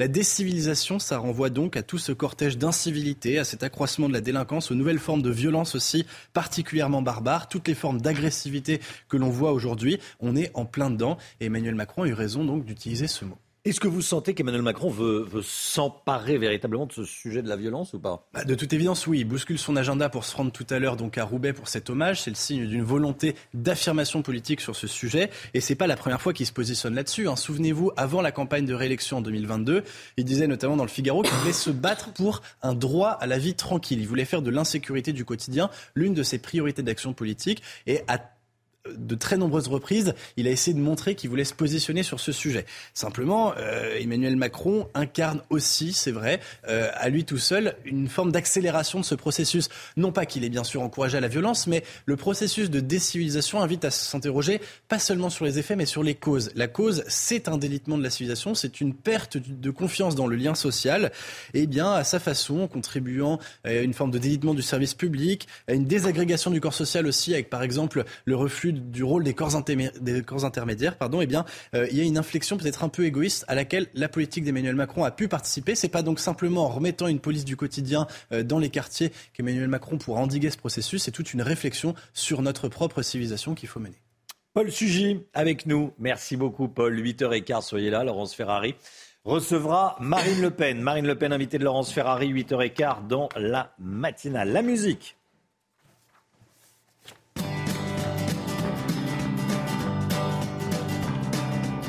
Regardez votre programme avec Picolinos. La musique et on revient évidemment sur euh, la mort de Tina Turner. Tina Turner, icône de la pop, icône du rock, la lionne comme elle était surnommée. Là on écoute Rolling on the, on the River, l'un des titres, si ce n'est le titre qu'il avait euh, rendu, célèbre. On est connecté avec Fabien Lecoeuvre. Merci d'être avec nous, Fabien Lecoeuvre. Vous étiez en, plateau tout à l'heure, vous êtes en, Skype avec nous euh, depuis votre voiture, vous avez réussi à, vous arrêter. Qu'est-ce qui va rester de, l'œuvre de Tina Turner? Bah, il reste surtout une œuvre musicale très importante. N'oubliez pas qu'elle a quand même vendu euh, cet artiste euh, mondialement connu. Ça représente 180 millions de disques vendus sur la planète. Et j'oublie les concerts. Les concerts, c'est celle qui a vendu peut-être le plus de tickets de concert avec 200 millions de tickets de concert vendus. Pour vous faire une comparaison avec John Hallyday, en France, il y a 28 millions de Français qui ont vu John Hallyday sur scène. Vous voyez à peu près sur l'échelle euh, sur l'échelle des remplissages de salles, on va dire. Ah Donc c'est vrai qu'il restera une œuvre indiscutablement musicale, mais aussi je pense aussi à Mad Max en 1985 où elle, elle, est, elle apparaît dans quelques films euh, pour le cinéma. Et puis euh, et puis c'est une carrière exemplaire parce que on le disait très tôt ce matin euh, dans votre matinale, c'est-à-dire que sa vie n'a pas été un film de paix, hein, on le sait. Hein. Elle a été battue par son mari, hein, on se souvient tous de ça, bien sûr. Son père déjà au départ, son oui, père. Son père au départ, oui. Donc ça, a été extrêmement, euh, sa vie a été très compliquée. Et ça a été d'ailleurs la première à libérer la parole de toutes ces femmes mariées souvent qui étaient battues. Et ça a été la première à, dire haut et fort les choses. Euh, fallait justement libérer la parole des femmes, surtout les femmes battues dans les féministes, comme on en voit encore aujourd'hui, malheureusement. Voilà. Merci beaucoup Fabien Lecoeuvre. Prudence sur la route, évidemment. Voilà, clin d'œil et hommage à Tina Turner. Merci à vous. On était, on était Vous avez regardé votre programme avec Picolinos. Allez, le temps tout de suite, Alexandra Blanc. Problème de pare-brise Pas de stress. Partez tranquille avec la météo et point S-Glace. Réparation et remplacement de pare-brise. Les journées passent et se ressemblent avec des conditions météo une nouvelle fois contrastées aujourd'hui. Une nouvelle fois, plus vous irez vers les régions du nord, plus vous aurez du grand beau temps. Grâce à qui? Eh bien, grâce à l'anticyclone positionné du côté des îles britanniques et donc conséquence sur les régions du nord, notamment au nord de la Loire. On retrouve un ciel parfaitement dégagé avec néanmoins un petit peu de vent, maintien de la bise, notamment près des côtes de la Manche avec des rafales de l'ordre de 50 km par heure, d'où un ressenti parfois assez frais. Puis sur les régions du sud, on retrouvera de nouveau des orages, principalement au pied des Pyrénées, autour du golfe du Lion, en allant vers les Bouches-du-Rhône, le Var, la Côte d'Azur ou encore en remontant vers les Alpes, ainsi que du côté de la Corse, avec des orages parfois localement assez forts, un petit peu à l'image d'hier du côté de l'Hérault, des orages, de la grêle et donc un temps qui va rester instable en allant euh, vers le sud du pays. Côté température, ça reste euh, très doux sur les régions du nord, ça remonte, on va gagner 2 à 3 degrés par rapport à hier, 22 degrés en moyenne à Paris, 23 degrés à Dijon ou encore à Besançon cet après-midi. Vous aurez 20 degrés pour le Pays Basque, c'est un petit peu juste pour la saison sur le sud-ouest, 22 degrés à Marseille ou encore localement 25 degrés à Ajaccio. Mais sur les régions du nord, avec l'ensoleillement, les températures commencent à grimper et ce n'est que le début. Demain, ça va se calmer dans le sud. On va retrouver seulement quelques orages, mais a priori uniquement en montagne, sur les Pyrénées, le Massif central ou encore sur les Alpes, partout ailleurs. Du soleil, regardez, ciel parfaitement dégagé entre la Côte d'Azur et euh, le golfe du Lion. Côté température, ça va remonter, ça s'annonce presque d'ailleurs estival ce week-end. On en reparlera en tout cas. Il fera très beau vendredi, samedi et dimanche avec la chaleur qui va revenir. Problème de pare-brise Pas de stress. Repartez tranquille après la météo avec Point S-Glace. Réparation et remplacement de pare-brise. Vous regardez la matinale de CNews. Merci d'être avec nous. Merci d'avoir choisi CNews pour démarrer cette journée à la une ce matin. Ce sondage exclusif, c'est ça pour CNews. 70% des Français souhaitent un référendum sur l'immigration. Même les électeurs de gauche sont majoritaires pour suivre cette idée. On va y revenir avec Gauthier Lebret. Des Roms à Nantes pour aider les maraîchers. La cohabitation avec les Nantais, vous allez voir, n'est pas si simple. Reportage CNews à suivre. Cinq ans après sa terrible agression dans le métro, le journaliste Judicaël Irel témoigne dans son livre Concorde Rouge. Son ouvrage sort aujourd'hui. Il était avec nous à 7h10. Vous entendrez son témoignage. Et puis une mise en garde mondiale suite à une cyberattaque parrainée par Pékin touchant des infrastructures stratégiques aux États-Unis. Washington et Microsoft lancent l'alerte.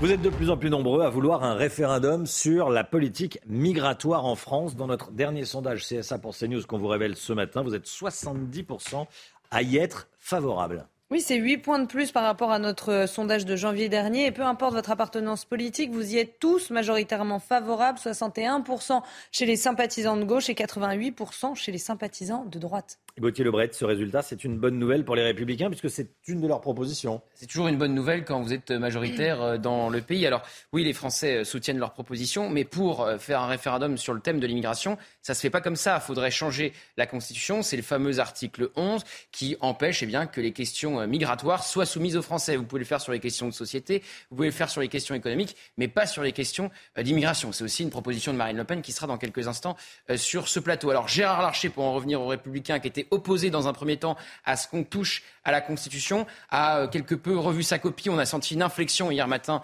chez Laurence Ferrari, puisque désormais c'est une proposition de ses camarades. Alors la question, c'est peut-il y avoir un deal entre les LR et la majorité? Et ça semble plus que jamais mission impossible, puisque de tous les côtés, des deux côtés, il y a des lignes rouges. Et que c'est quelque part la même, c'est la régularisation des travailleurs sans papier dans les métiers en tension. Hors de question pour les LR. Et l'aile gauche de la majorité ne veut pas toucher à cette mesure, à commencer par Sacha Houlier, président de la commission des lois, qui tient l'aile gauche de la majorité, qui est vraiment un caillou dans la chaussure de Gérald Darmanin. Il a sévèrement taclé les LR en, en, début de semaine en leur disant d'arrêter de pérorer. Il en remet une couche ce matin dans les, dans les colonnes échos. Il dit que les LR veulent un Frexit, puisqu'ils veulent que le droit national prime sur le droit européen. Il y en a un qui soutient euh, Gérald Darmanin, c'est Bruno Le Maire qui aurait dit, selon des propos rapportés au Figaro, les Français veulent de la fermeté, de la fermeté et de la fermeté. Alors soyons basiques, faisons de la fermeté. Fin de citation. Mais pour faire de la fermeté, il faudra commencer par être ferme avec la majorité. Merci Gauthier. Marine Le Pen, invitée de la matinale, invitée de Laurence Ferrari dans un instant. Elle sera avec nous 8h15. Des camps de Rome autour de Nantes. L'agglomération nantaise comptabilise 56 camps et environ 2800 personnes qui y habiteraient. Ils travaillent dans des champs, mais la population se plaint des problèmes d'insécurité. On est allé sur place. Voyez ce reportage signé Jean-Michel Decaze. Dans ce quartier de la ville de Rezé, près de Nantes, trois campements se sont installés depuis septembre 2022. Les voisins dénoncent les incivilités des Roms et la petite délinquance pratiquée jusque dans leur jardin. Des riverains qui souhaitent témoigner anonymement par peur des représailles. On a des voisins de l'autre côté qui ont des vols de, de, de carburant incessants, des rodéos sur leur parking privé, les enfants sur la route qui crachent sur les voitures de, des passants. Ils font le bazar, quoi. Il y a de la musique le soir, tard, jusqu'à 5 heures du matin, quoi. Et ils se promènent dans les rues, et ils viennent nous narguer, euh, ça arrache les fleurs. Euh, on ne vit plus trop, quoi. Euh, mon chien, la nuit, quand il se met à aboyer, bah, je me du coup, hein, lampe, de, lampe torche, et puis bah, on va voir derrière. et en effet, bah, ils ont volé du bois aux voisins. Mais autour de Nantes, il n'y a pas que des bidonvilles. Dans ces camps aménagés par la ville et l'État, les Roms travaillent essentiellement dans l'agriculture. 2500 contrats saisonniers seraient signés chaque année. Là aussi, refus d'être filmés. Vous travaillez la vigne, c'est ça? Oui. Et votre mari? Oui, maman, elle dormir. Et le mari aussi. Oui. La communauté rome a beaucoup de mal à s'intégrer. Seuls 20% des enfants sont scolarisés. Les États-Unis, victimes d'une cyberattaque, un cyberacteur parrainé par la Chine aurait infiltré les réseaux d'infrastructures américains, leurs alliés occidentaux et Microsoft. Une alerte mondiale a été lancée par les États-Unis. Le groupe de hackers Volt Typhoon est, surveillé par les États-Unis depuis plus de, de, deux ans. On parle souvent des rodéos urbains. Ce matin, on vous parle d'un vrai rodéo comme dans les films de western. Oui, on va voir euh, les images. En fait, ça s'est passé euh, dans le euh, Michigan. On va regarder les images tout de suite si elles arrivent. Ah, alors il y, a un petit, il y a un petit souci, mais c'est pas grave, ça arrive. Alors, on va réécouter ce que nous disait Judicaël Irel. Il est journaliste au Figaro. Il était avec nous à 7h10 sur ce plateau. Il vient de sortir un livre qui s'appelle Concorde rouge. Il raconte sa terrible agression dans le métro parisien. C'était le 13 novembre 2017. Il est venu en aide à une femme. Il a aidé une femme qui se faisait agresser euh, sexuellement par un homme. La situation s'est retournée contre lui. Il était avec nous à 7h10. Écoutez. Je rentrais du travail euh, en métro comme tout le monde, à 19h30, donc euh, pas une heure euh, nocturne, à l'heure de pointe, avec beaucoup de monde évidemment. Et dans le métro, il y avait un jeune homme ivre avec une grande bouteille de bière à la main qui n'avait pas l'air très très frais. Et à la station, je descendais, il est descendu devant moi, une jeune femme est descendue devant, devant lui. En montant l'escalier, il a regardé ostensiblement les fesses de cette jeune femme, il lui a mis une énorme main en fesses, il n'y a pas d'autre mot, c'est vraiment l'agression sexuelle pure et bête comme on peut l'imaginer. Évidemment, elle a réagi, euh, non mais qu'est-ce que vous faites, ça va pas. Il a nié, ils ont commencé à s'embrouiller. Ayant vu tout depuis le début, je ne me suis pas posé de questions, à vrai dire, et je me suis dit, vu son état, l'étape suivante, c'est qu'il la frappe ou ça se passe encore plus mal. Donc je suis juste intervenu pour dire, bon, ça va suffire comme ça, on s'en va, vous savez ce que vous avez fait, c'est bon. Donc je l'ai un petit peu exfiltré. Il a voulu se battre avec moi, ce que j'ai refusé, parce qu'un 13 novembre au soir, effectivement, c'est pas un jour où on a envie de se battre, pour être sincère. Et euh, on est parti comme ça dans un long couloir, c'est un très long couloir qui passe tout en dessous de la place de la Concorde à Paris. Sauf que je ne savais pas, je l'ai appris par la suite, euh, qu'il s'était embusqué dans un des couloirs latéraux. Il avait mis une, sa capuche, revenu derrière moi. Il avait sauté derrière moi en me donnant un grand coup de poing à la tempe avec son poing et sa bouteille. Donc il m'a littéralement explosé la tempe, j'étais KO directement. Je me rappelle juste avoir vu rouge puis noir, un peu comme dans les jeux vidéo. Et après, il a continué à me briser la tête au sol à grands coups de pied. Les victimes sont, suivies par les autorités. Je pense au ministère de la Justice, je pense à, euh, la RATP éventuellement. Euh, on a des, messages de la RATP. Tiens, euh. Personne ne s'en soucie vraiment, et surtout pas la RATP. Je vais être très très clair. quand je me suis réveillé de mon chaos, les deux premières choses que j'ai vues, enfin deux premières choses, les premières personnes que j'ai vues, c'était deux agents RATP qui me demandaient mon nom et mon numéro de téléphone ce que j'ai mis un certain temps à être capable de donner, pour être sincère, je ne me rappelais pas de mon nom. Et euh, cinq ans après, je me demande encore pourquoi ils me l'ont demandé, parce que je n'ai eu aucune nouvelle de la régie parisienne. Pas un coup de fil. On parlait de décivilisation à l'Élysée il n'y a pas longtemps, mais le fait de ne pas prendre le temps d'appeler une victime d'agression pour lui demander comment ça va, pour éventuellement l'orienter vers un psy, vers une association, c'est aussi la le petite miette de décivilisation basique, ne pas prendre soin des, des victimes, ça, ça me sidère. Voilà, c'était un témoignage très fort à, 7h10 ce matin. Emmanuel Macron va rendre hommage aujourd'hui aux trois policiers qui sont euh, morts dans un accident de la route à, Villeneuve d'Ascq. Le chef de l'État sera tout à l'heure à l'École nationale de police de, Roubaix. Le Parisien publie ce matin le portrait des, trois victimes dont on voit les photos à l'écran. Et on, apprend que Paul, sur votre gauche, dont la compagne attend un enfant, est né de parents portugais immigrés dans le Nord dans les années 60. L'un de ses frères déclare que le jeune policier de 25 ans voulait faire ce métier depuis tout, depuis tout petit. Même à la maison, il cherchait à apaiser nos petits conflits, déclare l'aîné de la fratrie. Les hommages à Tina Turner, la reine du rock, s'est éteinte hier à l'âge de 83 ans après une longue maladie. La Maison-Blanche salue une icône et déplore une perte immense. Des hommages arrivent du, du monde entier. Regardez Augustin Donadieu.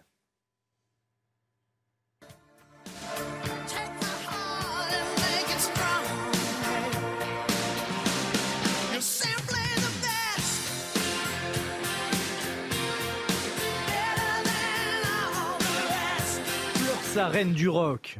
À l'annonce de son décès, les fans se sont rapidement rendus devant son domicile en Suisse et aux États-Unis. J'ai grandi avec les chansons de Tina Turner et je vis près d'ici. J'ai toujours écouté ces chansons et je suis vraiment triste que nous l'ayons perdue. Um, Elle a donné un concert fabuleux. Elle avait la quarantaine quand je l'ai vue pour la première fois. C'était mon premier concert et je devais venir lui rendre hommage. Elle était une femme très forte pour traverser ce qu'elle a vécu et réussir à prospérer et à aller de l'avant. Aux quatre coins du globe, les hommages se succèdent, à commencer par les artistes avec qui la star américaine a chanté. Le chanteur des Rolling Stones, Mick Jagger, se souvient de sa merveilleuse amie, tellement talentueuse, chaleureuse, drôle et généreuse. Autre superstar, Gloria Gaynor, qui rappelle que Tina Turner a ouvert la voie à tant de femmes dans le rock, qu'elles soient noires ou blanches. Maria Carey salue une interprète incroyable, une inspiration pour toutes les femmes. L'émotion outre-Atlantique est même partagée au sommet de l'État. Tina Turner était une icône, une icône de la musique qui a connu de nombreuses étapes et de nombreux moments extraordinaires dans sa carrière. Je suis très triste d'apprendre cette nouvelle. La NASA a même salué la légende de la musique qui a brillé sur scène et dans le cœur de millions de fans. Une légende qui a rejoint les étoiles hier, à l'âge de 83 ans.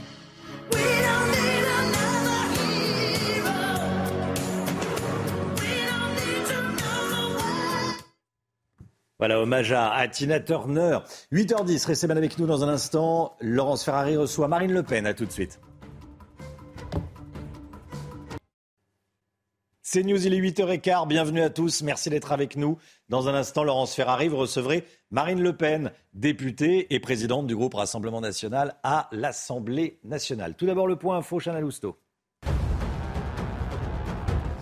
L'homme qui a tué une infirmière au CHU de Reims a passé sa première nuit en prison. Il a été mis en examen hier pour assassinat et tentative d'assassinat. Souffrant de schizophrénie et de paranoïa, l'homme a déclaré qu'il voulait se venger du personnel hospitalier après avoir été, je cite, maltraité depuis des années par le milieu psychiatrique.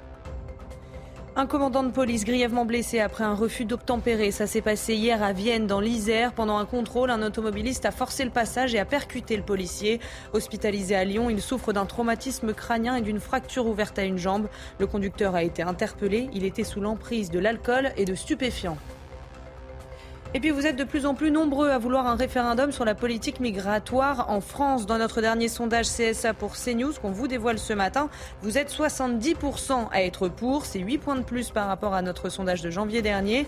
Et peu importe votre appartenance politique, vous y êtes tous majoritairement favorables. 61% chez les électeurs de gauche et 88% chez les électeurs de droite. Laurence, vous recevez ce matin Marine Le Pen. Bonjour Marine Le Pen. Bonjour. Bienvenue dans la matinale de CNews. Emmanuel Macron est à Roubaix aujourd'hui pour rendre un hommage aux trois policiers morts dans une collision à Villeneuve-d'Ascq. C'est important de dire leurs prénoms, Steven, Paul et Manon, 24 et 25 ans. C'est une collision avec, euh, à Villeneuve-d'Ascq avec un conducteur décédé lui aussi, qui roulait à contresens, sous l'emprise de l'alcool et des stupéfiants. Il va leur remettre à titre posthume la Légion d'honneur. C'est important euh, de soutenir les policiers. Est-ce que le président Macron l'a assez fait euh, depuis six ans? Évidemment que c'est important euh, de les soutenir. Euh, ce qui est sûr, c'est que chez les policiers, il y a un sentiment euh, de démoralisation, il y a un sentiment de ne pas avoir été soutenu. Emmanuel Macron était celui, souvenez-vous, qui avait évoqué d'ailleurs les violences policières. donc on les a en quelque sorte désarmés moralement. Euh, alors, on, peut leur donner du matériel. Si on les désarme moralement, on ne règle pas euh, le problème. ça ne date pas d'Emmanuel Macron. Non, ça ne date pas. Non, il faut être honnête, ça ne date pas d'Emmanuel Macron, mais euh, il n'a rien fait pour euh, inverser euh, cette tendance qui fait qu'il y a des milliers de policiers aujourd'hui et hier qui démissionnent de cette fonction parce que ben, les salaires ne sont pas mirobolants, c'est le moins qu'on puisse dire, que les risques sont de plus en plus importants et surtout que la considération de la part de l'État n'est plus là. Donc il y a toute une série de mesures à mettre en œuvre. D'abord le renforcement des peines pour les atteintes euh, lorsqu'elles sont effectuées à l'encontre de policiers, de fonctionnaires, d'ailleurs y compris des fonctionnaires de, santé. Euh, il y a euh, la présomption de légitime défense. Qui est pour les forces de l'ordre, là. Oui, pour les forces de l'ordre, qui est attendue de, leur part et, et qui euh, devrait euh, permettre précisément de les réarmer euh, moralement. Et puis, à un moment donné, il faut s'attaquer au laxisme de la justice, parce que c'est ça qui les rend fous, il faut être honnête, les policiers. Ils ont le sentiment de faire... de, c'est Sisyphe, quoi. Ils, montent le, la, pierre en haut de la montagne, elle redescend, ils la remontent, elle redescend. ils ont le sentiment de faire leur travail, d'arrêter des gens, de faire leur travail d'enquête, mais ils les revoient le lendemain matin en sortant du commissariat. On va reparler de, de la justice dans un instant, mais juste pour revenir à Emmanuel Macron, est-ce qu'il aurait dû, par exemple, aller au chevet du policier qui a été blessé, brûlé par un cocktail Molotov lors d'une manif à Paris le 1er mai? Est-ce que ce sont des actes comme ça, symboliques, importants, qu'il aurait dû faire et qu'il n'a pas fait? Oui, ça n'est pas suffisant, mais euh, c'est euh, évidemment nécessaire. Il est nécessaire. Euh, physiquement, en image, de montrer le soutien à nos forces de l'ordre surtout en acte aussi. Vous proposiez, vous, en 2022, une augmentation massive du budget de la sécurité et de la justice, 1,5 milliard d'euros par an, créer 7000 postes de policiers et gendarmes, 3000 postes de personnel administratif pour justement décharger les policiers de la paperasse. Quand on regarde les chiffres, le ministère de la Justice, là, va s'élever, le budget va s'élever à 9,6 milliards d'euros. C'est une augmentation de 710 millions d'euros par an. Euh, Emmanuel Macron a créé 10 000 postes de policiers et gendarmes. Il promet de doubler la présence sur le terrain d'ici 2030. Il y a des choses qui ont été faites, c'est indéniable. Oui, mais en réalité, on a, on a bouché des trous parce que les 10 000 policiers euh, qui ont été euh, embauchés ne faisaient que compenser ce qui avait été supprimé dans les mandats euh, précédents euh, et, ceux qui n'étaient pas sur le terrain parce que l'Union européenne nous a imposé toute une série de respects de, temps de travail. Donc on, on voit que en réalité, on ne fait, c'est un peu comme la, loi de programmation militaire, on ne fait en réalité que euh, mettre un sparadrap sur quelque chose qui a été mal fait euh, par le passé. Il n'y a pas d'impulsion. Mais surtout, encore une fois, au-delà du nombre de policiers. C'est ce qu'ils disent, les policiers. Ils disent, c'est pas tellement le nombre. On pourrait Ça faire. compte quand même. Hein, oui, mais c'est vrai. Mais on pourrait faire beaucoup. Euh, sans modifier le nombre de policiers sur le terrain. Mais donnez-nous les moyens. Voilà, c'est les moyens, c'est le soutien politique qu'ils n'ont pas. C'est le sentiment, encore une fois, que de toute façon, lorsqu'ils arrêtent des délinquants et euh, des criminels, la justice ne suit pas, le système pénitentiaire ne suit pas. Il y a une forme de laxisme généralisé depuis euh, des années qui fait que euh, l'impunité que ressentent les délinquants et les criminels, mmh. ils en sont les premières victimes. Mais vous dénoncez le laxisme de la justice, vous tapez sur les juges. Ont-ils les moyens, encore une fois, d'envoyer des gens en prison quand on sait qu'on est dans un taux de surpopulation carcérale qui est effarant? Il n'y a pas de place en comparution immédiate. Vous savez bien, vous avez vous avez... à 10 heures du matin mais parfois. Vous avez parfaitement raison que d'abord, j'ai euh, euh, réclamé euh, une augmentation massive du nombre de magistrats parce que nous sommes de plus en plus nombreux en France. Il y a même de manière disproportionnée d'ailleurs, de plus en plus d'actes de délinquance et de criminalité en France.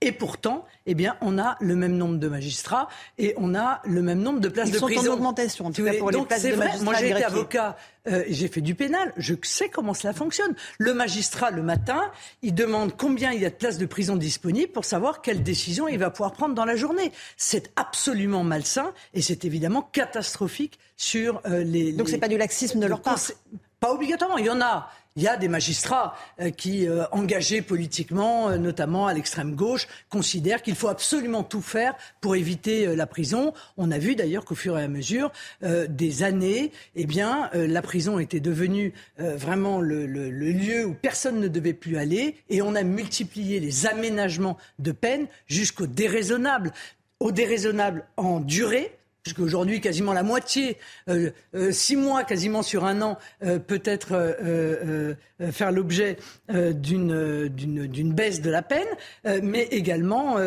en, en en moyens mis, mis, en place pour euh, aménager cette peine. Genre, les bracelets, c'est... c'est euh, les travaux d'intérêt généraux qu'on ne peut pas mettre en place dans les communes les, les, parce qu'il n'y a pas de personnel général, pour encadrer les délinquants. C'est difficile de mettre en place un travaux, des travaux d'intérêt généraux. Il n'y a personne dans les mairies pour, pour encadrer. Ceux oui, bien sûr, mais c'est pas moi qui les ai créés. Donc il fallait poser la question. Il faut poser la question. C'est pas que du laxisme, c'est un manque de moyens aussi. Oui, mais d'accord, mais quand on crée cela, on sait très bien qu'il n'y aura personne en réalité euh, pour faire faire euh, euh, ce, travail d'intérêt général. Donc on se met dans la situation d'être totalement impuissant. Et on a le sentiment que toutes les décisions qui sont prises ont vocation à organiser l'impuissance de l'État. Et l'impuissance de l'État, ce sont les Français les plus modestes mmh. qui en payent les conséquences, parce que ce sont évidemment eux en premier qui sont confrontés euh, à l'aggravation euh, de la violence, de l'insécurité, de la criminalité. On a parlé de ces trois policiers tués à Villeneuve-d'Ascq par un conducteur sous l'emprise de stupéfiants. Une petite fille a été fauchée à trappe de la même façon par une conductrice sous l'emprise de stupéfiants. Charles Darmanin souhaite le retrait du permis euh, immédiat pour toute personne testée positive aux stupéfiants. Vous dites Banco oui, Banco, mais, surtout il y a un fléau, si vous voulez. Là, c'est on, on s'attaque aux conséquences en réalité de ce fléau épouvantable qui est la drogue dans notre pays, un fléau sur lequel, je le dis clairement, euh, les pouvoirs publics ont quand même fermé les yeux, soit parce qu'ils ne savaient pas par quel bout prendre le problème, soit parce que euh, quand on ne le regarde pas en face, ce problème, on pense qu'il va disparaître. Mais c'est un fléau, il touche toutes les catégories de la population. Il touche tout toutes les zones euh, territoriales de notre pays jusqu'aux campagnes les plus reculées. C'est un fléau épouvantable. Il faut mener une grande campagne de lutte contre la drogue, y compris contre le cannabis que certains encore considèrent comme étant euh, distrayant, récréatif. Qu'il faut dépénaliser, légaliser, demander la France. Il y a même des partis politiques, comme vous le dites, notamment d'extrême gauche et écologistes, qui réclament la légalisation. C'est une folie de faire cela. Donc il faut euh, mener encore une fois ce combat parce que la multiplication des accidents de voiture, mais pas seulement, des accidents du travail euh, et, et, des violences que peuvent induire euh, le, la prise de ce type de stupéfiants euh, va avoir des conséquences extrêmement déstabilisatrices sur notre société. Il y a le volet répression, vous avez raison de le souligner. Il y a aussi le volet prévention. Je suppose que, comme toutes les mères de famille, vous avez eu peur à un moment que vos enfants ne tombent dans la drogue. Est-ce qu'il ne faut pas en faire plus oui. sur la prévention dans les écoles, peut-être dans les collèges, dans les lycées, oui. pour montrer à quel point euh, c'est désastreux l'utilisation oui, je pense qu'il est beaucoup plus urgent de laisser une place importante à cette prévention euh, dans les écoles euh, que l'obsession de M. Papendiaï euh, d'aller parler de sexualité à des enfants euh, de 4 ou 5 ans. Vous voyez, franchement, là, pour le coup, nous n'avons pas du tout les mêmes priorités. J'ai entendu d'ailleurs euh, le témoignage d'un dealer il y a quelques jours disant Je suis frappé, euh, évidemment, il a abandonné cette activité criminelle, mais il disait Je suis frappé de voir que en réalité, il n'y a pas de prévention sérieuse faite auprès des jeunes pour leur expliquer les dangers de ces stupéfiants. Et, et oui, il faut évidemment faire cela. C'est essentiel. Il faut accroître la pression sur les consommateurs, alourdir les amendes pour ceux qui consomment ou qui détiennent ce genre de substances. Oui, mais il faut aussi qu'il y ait une réprobation de la société, une réprobation morale. Pardon, mais regardez euh, l'alcool au volant, regardez euh, la cigarette. C'est pas seulement la sanction, c'est qu'en réalité aujourd'hui, la société, euh, si quelqu'un sort une cigarette dans un restaurant, bah, vous avez l'ensemble du restaurant qui va le regarder de travers, y compris si les gens sont fumeurs. C'est-à-dire qu'il faut que ce soit accompagné par une véritable réprobation aussi euh, de la société pour que euh, ces sanctions puissent être efficaces et qu'on fasse baisser encore une fois le nombre de nos jeunes qui peuvent être potentiellement euh, touchés, jeunes ou moins jeunes d'ailleurs, qui peuvent être potentiellement touchés par ces addictions qui, encore une fois, sont extrêmement déstabilisatrices pour la société, terribles sur le plan physique, parce que contrairement à ce qu'on dit, ça n'est pas anodin, bien entendu, sur le plan physique, et peuvent avoir des conséquences parce qu'ils font aussi des victimes. Bien sûr, et euh, notamment au sein des familles. Euh, on va parler de la psychiatrie. Euh, au CHU de Reims, une infirmière de 37 ans a été poignardée à mort par un malade schizophrène qui avait déjà agressé au couteau en 2017 quatre personnes. Il a affirmé en vouloir au personnel hospitalier aux blouses blanches. Il a été mis en examen, placé en détention provisoire alors qu'il ne l'avait pas été auparavant. Est-ce que vous y voyez là un signe d'une défaillance?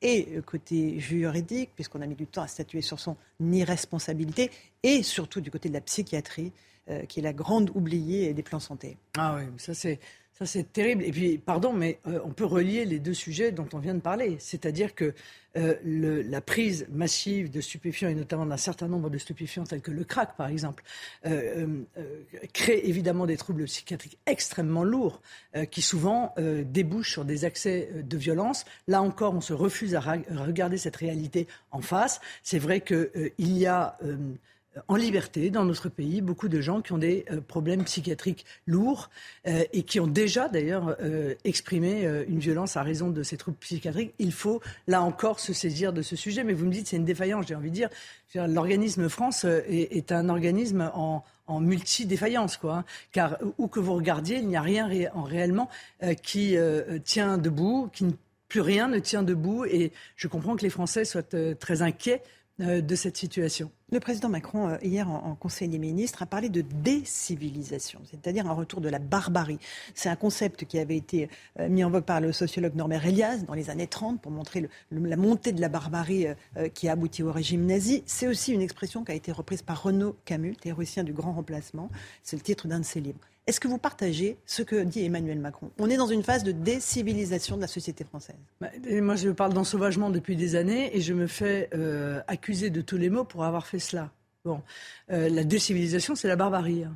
C'est le retour vers la barbarie. Donc en réalité, Emmanuel Macron vient une fois de plus, si je puis me permettre, nous donner raison sur le constat que nous faisons, sauf que nous tirons la sonnette d'alarme depuis des années et euh, il n'entendait pas cette sonnette, cette sonnette d'alarme. Il se réveille au moment où la situation est déjà euh, très obérée euh, dans notre pays. Donc il y a là aussi des décisions à prendre. Pendant la campagne présidentielle, souvenez-vous, euh, j'avais dit il, il faut sacraliser l'intégrité physique des Français. Aujourd'hui, de plus en plus de Français sont atteints dans leur intégrité physique par des violences qui deviennent gratuites, qui deviennent systématiques. Et donc, il y a des mesures à prendre sur le plan juridique. Il ne faut plus, par exemple, qu'il y ait d'aménagement de peine possible pour les peines égales ou supérieures à six mois en cas d'atteinte volontaire à l'intégrité physique ou en, cas euh, euh, d'atteinte aux personnes. Euh, ça peut être des atteintes sexuelles. Mmh. Il faut dire, il faut lancer le signal que l'atteinte à l'intégrité physique n'est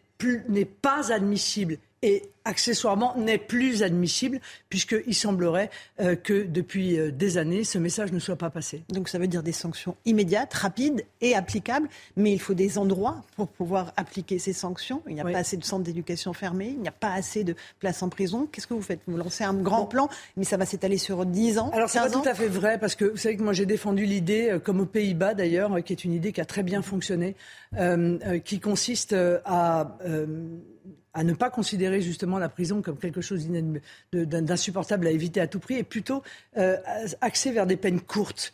Il est plus utile, euh, lorsqu'il y a un premier délit grave, euh, de condamner à une peine courte qui est effectuée que de condamner au bout de 18 fois à une peine plus longue qui sera aménagée. Voilà, c'est ce que je crois, et ça a fait ses preuves. Et, les peines courtes, elles peuvent très bien être, euh, euh, comment dire, euh, effectuées. 3-4 jours, 4-5 jours? Une semaine, 15 jours, en fonction évidemment, un mois, en fonction de l'importance du délit et, de l'opportunité décidée par le juge. Mais, mais si vous voulez, ces peines, elles peuvent s'effectuer dans des structures qui sont beaucoup plus légères que les prisons telles que nous les avons en France euh, aujourd'hui. Donc tout ça, c'est un plan, encore une fois, euh, précis, mais ça nécessite de changer de paradigme. Ok, mais ces structures légères, elles sont à construire, on est d'accord, elles n'existent pas. obligatoirement. Vous réquisitionnez des bâtiments publics Oui, pas obligatoirement. Vous savez, il y a des tas euh, de bâtiments qu'on a d'ailleurs, hélas, euh, vendus bien souvent euh, pour des prix dérisoires. Des anciens hôpitaux, des anciennes casernes, qui sont des bâtiments qui ont vocation, qui avaient vocation à accueillir du public et, et que l'on peut effectivement assez facilement transformer. Parce que si vous prenez 15 jours de prison et que si jamais vous vous enfuyez, vous prenez euh, trois mois, euh, bon, moi je pense qu'il n'y a pas beaucoup de gens qui chercheront à s'enfuir, en l'occurrence, de ces structures. Mais c'est vraiment une autre vision, encore une fois, que je porte euh, face à l'échec flagrant, massif et terrible dans ses conséquences de la politique pénale dans notre pays. Et il faut du personnel pour, j'imagine, encadrer ces lieux qui seraient. Vous avez budgété tout ça? Oui, mais on l'avait budgété pendant la campagne présidentielle. voilà, ce sont des choix, encore une fois. on fait des choix. Euh, et, puis, euh, je l'ai toujours dit, et on va, j'imagine, je vais sauter sur le sujet d'après, mais euh, ça nécessite aussi de réduire massivement l'immigration, dont nous disons depuis 30 ans qu'elle coûte euh, beaucoup aux Français. Et elle ne rapporte rien, l'immigration? Elle n'a rien apporté à la France? Bah, Le problème, c'est est-ce qu'elle rapporte plus qu'elle ne coûte? Mhm. euh, La réponse est non, elle coûte beaucoup plus qu'elle ne rapporte. Voilà. Et, dans les études qui sont faites et qui, sont, euh, qui veulent nous faire croire qu'elle rapporte plus qu'elle qu'elle ne coûte, on voit bien qu'il y a toute une série de coûts qui ne sont pas intégrés. et notamment, par exemple, le coût des 25% d'étrangers qui sont dans nos prisons voilà, qui si euh, il n'était pas dans nos prisons, eh, eh bien libérerait 25% euh, des places de prison. Par exemple, vous voyez, donc il y a des coûts, il y a des coûts financiers, il y a, aussi euh, des coûts sociaux à l'immigration anarchique et, et, et, dérégulée. Parler de l'immigration illégale, pas l'immigration légale où oui, non, mais, les, oui, mais je, travaillent et perdent Oui, mais voyez, moi je ne fais pas comme M. Darmanin. M. Darmanin, il parle tout le temps d'immigration illégale parce qu'il ne veut pas que les Français sachent qu'ils ont fait exploser le, le, nombre de l'immigration légale. Donc euh, il faut euh, évidemment euh, l'immigration illégale être absolument intransigeant. Et ça, ça nécessite des décisions fortes. Si vous venez de manière clandestine en France, vous ne pourrez pas être régularisé. Voilà. C'est ce que j'avais proposé pendant la présidentielle. Vous devrez retourner dans votre pays et faire une demande, comme le font ceux qui arrivent en situation légale.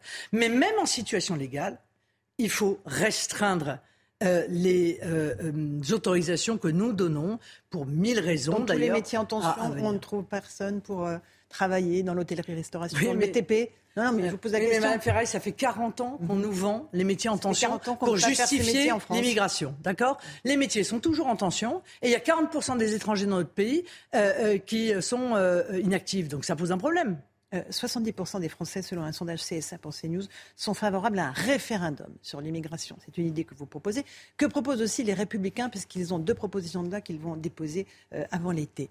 Euh, le référendum. Euh, D'abord, est-ce que euh, les idées des, des Républicains, ce sont les vôtres? Ils vous ont copié? Oui, enfin. C'est un plagiat Disons que le, le, le, le référendum euh, que veut faire euh, le, projet euh, pour lutter contre l'immigration de LR, c'est le projet du RN, mais commandé sur Wish, quoi. Voilà, c'est plus bancal, c'est plus petit, c'est moins efficace, euh, c'est moins complet, c'est moins tout ce qu'on C'est veut. constitutionnel. C'est peut-être constitutionnel. Mais, mais- mais ils ont été au pouvoir, ils ont aggravé considérablement l'immigration avec Nicolas Sarkozy. Aujourd'hui, ils se rendent compte qu'ils ont commis une erreur. Mon Dieu, hein, euh, voilà, tant mieux. Euh, je ne peux pas m'en plaindre. Euh, mais, mais encore une fois, ils portent une responsabilité importante dans la situation que nous vivons aujourd'hui. D'accord, mais ce référendum, il est souhaitable? Quelle, quelle, quelle question vous poseriez-vous? Qu'est-ce qu'on pose comme Est-ce que question vous vous rendez compte que ça si fait... tant est qu'on puisse l'organiser Je vais vous le dire, mais est-ce que vous vous rendez compte que ça fait 30 ans que les Français veulent moins d'immigration et qu'on leur donne plus d'immigration? Qu'on leur impose plus d'immigration contre leur volonté. Et c'est même pire que ça. Le président de la République vient de dire Ah, mais moi, je suis d'accord pour faire des référendums sur tous les sujets, sauf l'immigration. Mais pourquoi? Pourquoi est-ce ainsi un tabou, l'immigration? C'est un sujet fondamental, essentiel, majeur. Et les Français ont évidemment le droit de pouvoir s'y exprimer. Qu'est-ce qu'il faut, euh, sur quoi on va voter? On va voter sur une réforme constitutionnelle associée à un projet de loi qui vise, je le crois, je l'ai rédigé, donc euh, il n'y a plus qu'à le mettre dans le, euh, le bulletin si on organise le référendum, qui permette de maîtriser l'immigration et donc de faire respecter la volonté des Français. Marine Le Pen, c'est exactement ce que disait Georgia Meloni avant d'arriver au pouvoir. Une fois qu'on est au pouvoir, la réalité, c'est qu'on a énormément de mal à, à faire euh, arrêter les flux d'immigration massive et encore plus de mal à expulser Mais euh, Madame les Mélanie, elle est confrontée clandestins. Est-ce que vous n'êtes pas exactement dans le même cas de figure Vous promettez avant et voilà. Non, Après, c'est compliqué. Non, je ne le crois pas. Euh, euh, je ne crois pas du tout, pour une raison simple, c'est que moi je souhaite, et je l'ai dit pendant la présidentielle sur euh, 1000 plateaux, que l'on inscrive dans la Constitution que toute euh, décision internationale qui serait contraire à la Constitution serait inapplicable en droit français. Mais je constitutionnalise le droit de l'immigration. Parce que euh, les LR, ils constitutionnalisent pas le droit de l'immigration. Donc en réalité, ça sert à rien ce qu'ils veulent faire. Il faut d'abord constitutionnaliser un certain nombre de, euh, décisions. Et c'est là-dessus que les Français vont voter. Donc très honnêtement, euh, je pense que la situation de l'immigration légale et illégale sont certes complémentaires à gérer, mais pas exactement de la même nature, mais qu'il y a énormément à faire dans ce domaine pour que euh, les Français soient enfin entendus. Il faut aussi l'aval du Conseil constitutionnel. Certaines de vos mesures pourraient être retoquées. Je pense à la priorité nationale. Comment est-ce que vous faites, encore une fois, pour que Non, mais ce- le Conseil, le Conseil constitutionnel puisse valider Non, mais le Conseil mesures constitutionnel ne valide pas le contenu d'un référendum. hein. Non, Ça mais jamais parle de existé. la Donc si les nationale, Français, par référendum. référendum, disent nous souhaitons, entre autres, qu'il existe euh, euh, dans la Constitution l'autorisation euh, de donner un avantage dans certains domaines aux Français par rapport à ceux qui n'ont pas la nationalité française, le Conseil constitutionnel ne peut pas s'y opposer. Et c'est heureux, voyez-vous, parce que dans notre Constitution précisément, il est indiqué que le peuple est souverain. Il exerce sa souveraineté par l'intermédiaire de ses représentants et du référendum. Emmanuel Macron a besoin des LR pour euh, pouvoir faire adopter sa loi sur l'immigration s'il ne veut pas utiliser le 49.3. Vous pensez qu'il va accepter leurs conditions? Est-ce qu'il propose actuellement Non, bien sûr que non. Mais en réalité, tout ça. euh, Enfin, vous avez bien compris que la stratégie de LR, c'est de faire oublier qu'ils euh, ont refusé de s'opposer à la réforme des retraites. Voilà. Passons donc à autre chose. Parlons donc de l'immigration. Ah, ils sont opposés, mais ils sont Parlons divisés. donc de l'immigration. Euh, euh, non, non, ils s'y sont pas opposés. Une partie euh, s'est opposée, mais contre l'avis de leur parti. Enfin, je veux dire, en allant à l'encontre des consignes de vote données par la direction de LR, qui évidemment souhaitait euh, cette réforme de retraite. Donc, je pense que euh, on n'est pas prêt de voir le projet de M. Darmanin. D'accord. Euh, parce qu'il n'y aura pas d'accord avec les LR. Mais J'espère pour eux, parce que alors là, euh, c'est même plus le dernier clou dans le cercueil. Là, c'est. C'est au-delà. C'est au-delà. Est-ce que vous allez vous rendre au Danemark? Parce qu'il y a beaucoup de républicains qui se rendent au Danemark pour voir comment fonctionne euh, cet État social-démocrate qui a réussi à faire euh, tomber euh, euh, l'extrême droite à 2,6%. Alors, je suis déjà allé euh, au Danemark. Il y a un certain nombre il y a un certain nombre d'années. et, et c'est vrai que leur politique d'immigration est extrêmement dure. C'est d'ailleurs intéressant de voir que, alors qu'ils sont euh, dans l'Union européenne, soumis aux mêmes règles que nous, mais eh ils arrivent à mettre en place pas hein. une politique d'immigration qui est très dure. Ça veut dire quoi? Ça veut dire qu'il suffit d'avoir la volonté politique de le faire. Oui, mais vous prenez toutes les mesures qu'ils ont mises en place, l'externalisation des non, d'asile, euh, bah, euh, casser les ghettos quand il y a plus de 30% d'immigrés C'est-à-dire que je n'ai pas besoin de l'externalisation du droit d'asile, puisque moi je considère qu'il faut que les demandes soient faites dans les consulats et les ambassades, dans n'importe quel consulat et ambassade euh, de France dans le monde, et que les, les, dossiers seront analysés en fait au moment de ce dépôt et que ne pourront rejoindre la France que ceux mhm. qui véritablement euh, justifieront qu'on les accueille au titre du droit d'asile. Et quand il n'y a pas d'ambassade ou de consulat, je pense à la Syrie euh, ou l'Afghanistan, on fait comment? Euh, ben, On va dans une ambassade ou consulat d'un pays d'à côté. D'accord. Donc c'est pas un sujet pour vous, ça? Non, c'est pas un sujet parce que vous savez, il y a un certain nombre de gens qui arrivent jusqu'aux rives françaises. Donc je pense que s'ils trouvent une ambassade dans un pays qu'ils traversent, ils en trouveront évidemment. Euh, ils peuvent déposer leur demande d'asile. Avec euh, toujours la question des laissés-passer consulaires, il faut encore que les pays soient d'accord pour euh, récupérer leurs ressortissants, ce qui n'est pas le cas aujourd'hui.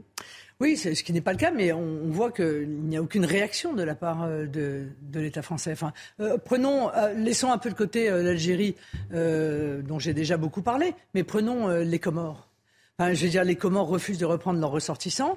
Euh, il n'y a aucune réponse diplomatique euh, ni budget ni financière, c'est-à-dire de, couper euh, les aides de la part de la France. Au contraire, on accueille l'ambassadeur, on accueille le ministre qui, au passage, a fraudé nos services, nos services sociaux français. Enfin, je veux dire, on, on, arrive, on leur donne des chèques. Enfin, c'est absolument inouï. Et c'est l'effondrement de l'autorité de la France dans le monde. Euh, évidemment, euh, la conséquence, c'est qu'on n'arrive pas à renvoyer, ou très peu, Il y a une opération les, Comoriens, les Comoriens aux Comores. Voilà. Et Mayotte se retrouve dans une situation euh, assez terrifiante, et pour y être allé de très nombreuses fois, permettez-moi justement ce matin d'exprimer mon soutien total aux Mahoraises et aux Mahorais qui vivent dans des conditions que personne, pas un seul Français, euh, n'accepterait euh, euh, de supporter. la proposition de loi Lyotte arrive le 8 juin prochain normalement, à l'Assemblée nationale sur l'abrogation de, la réforme des retraites. Elle a une chance d'arriver dans l'hémicycle au vote ou pas? Ah oui, mhm. parfaitement. Mhm. Oui, oui. oui, j'ai entendu les députés macronistes dire nous allons déclencher l'article 40. Mais ils n'ont aucune possibilité de déclencher l'article 40. Il y a une procédure. Cette procédure a suivi son cours. Le bureau de l'Assemblée euh, à, euh, considérer cette, euh, cette, cette, cette, proposition comme recevable.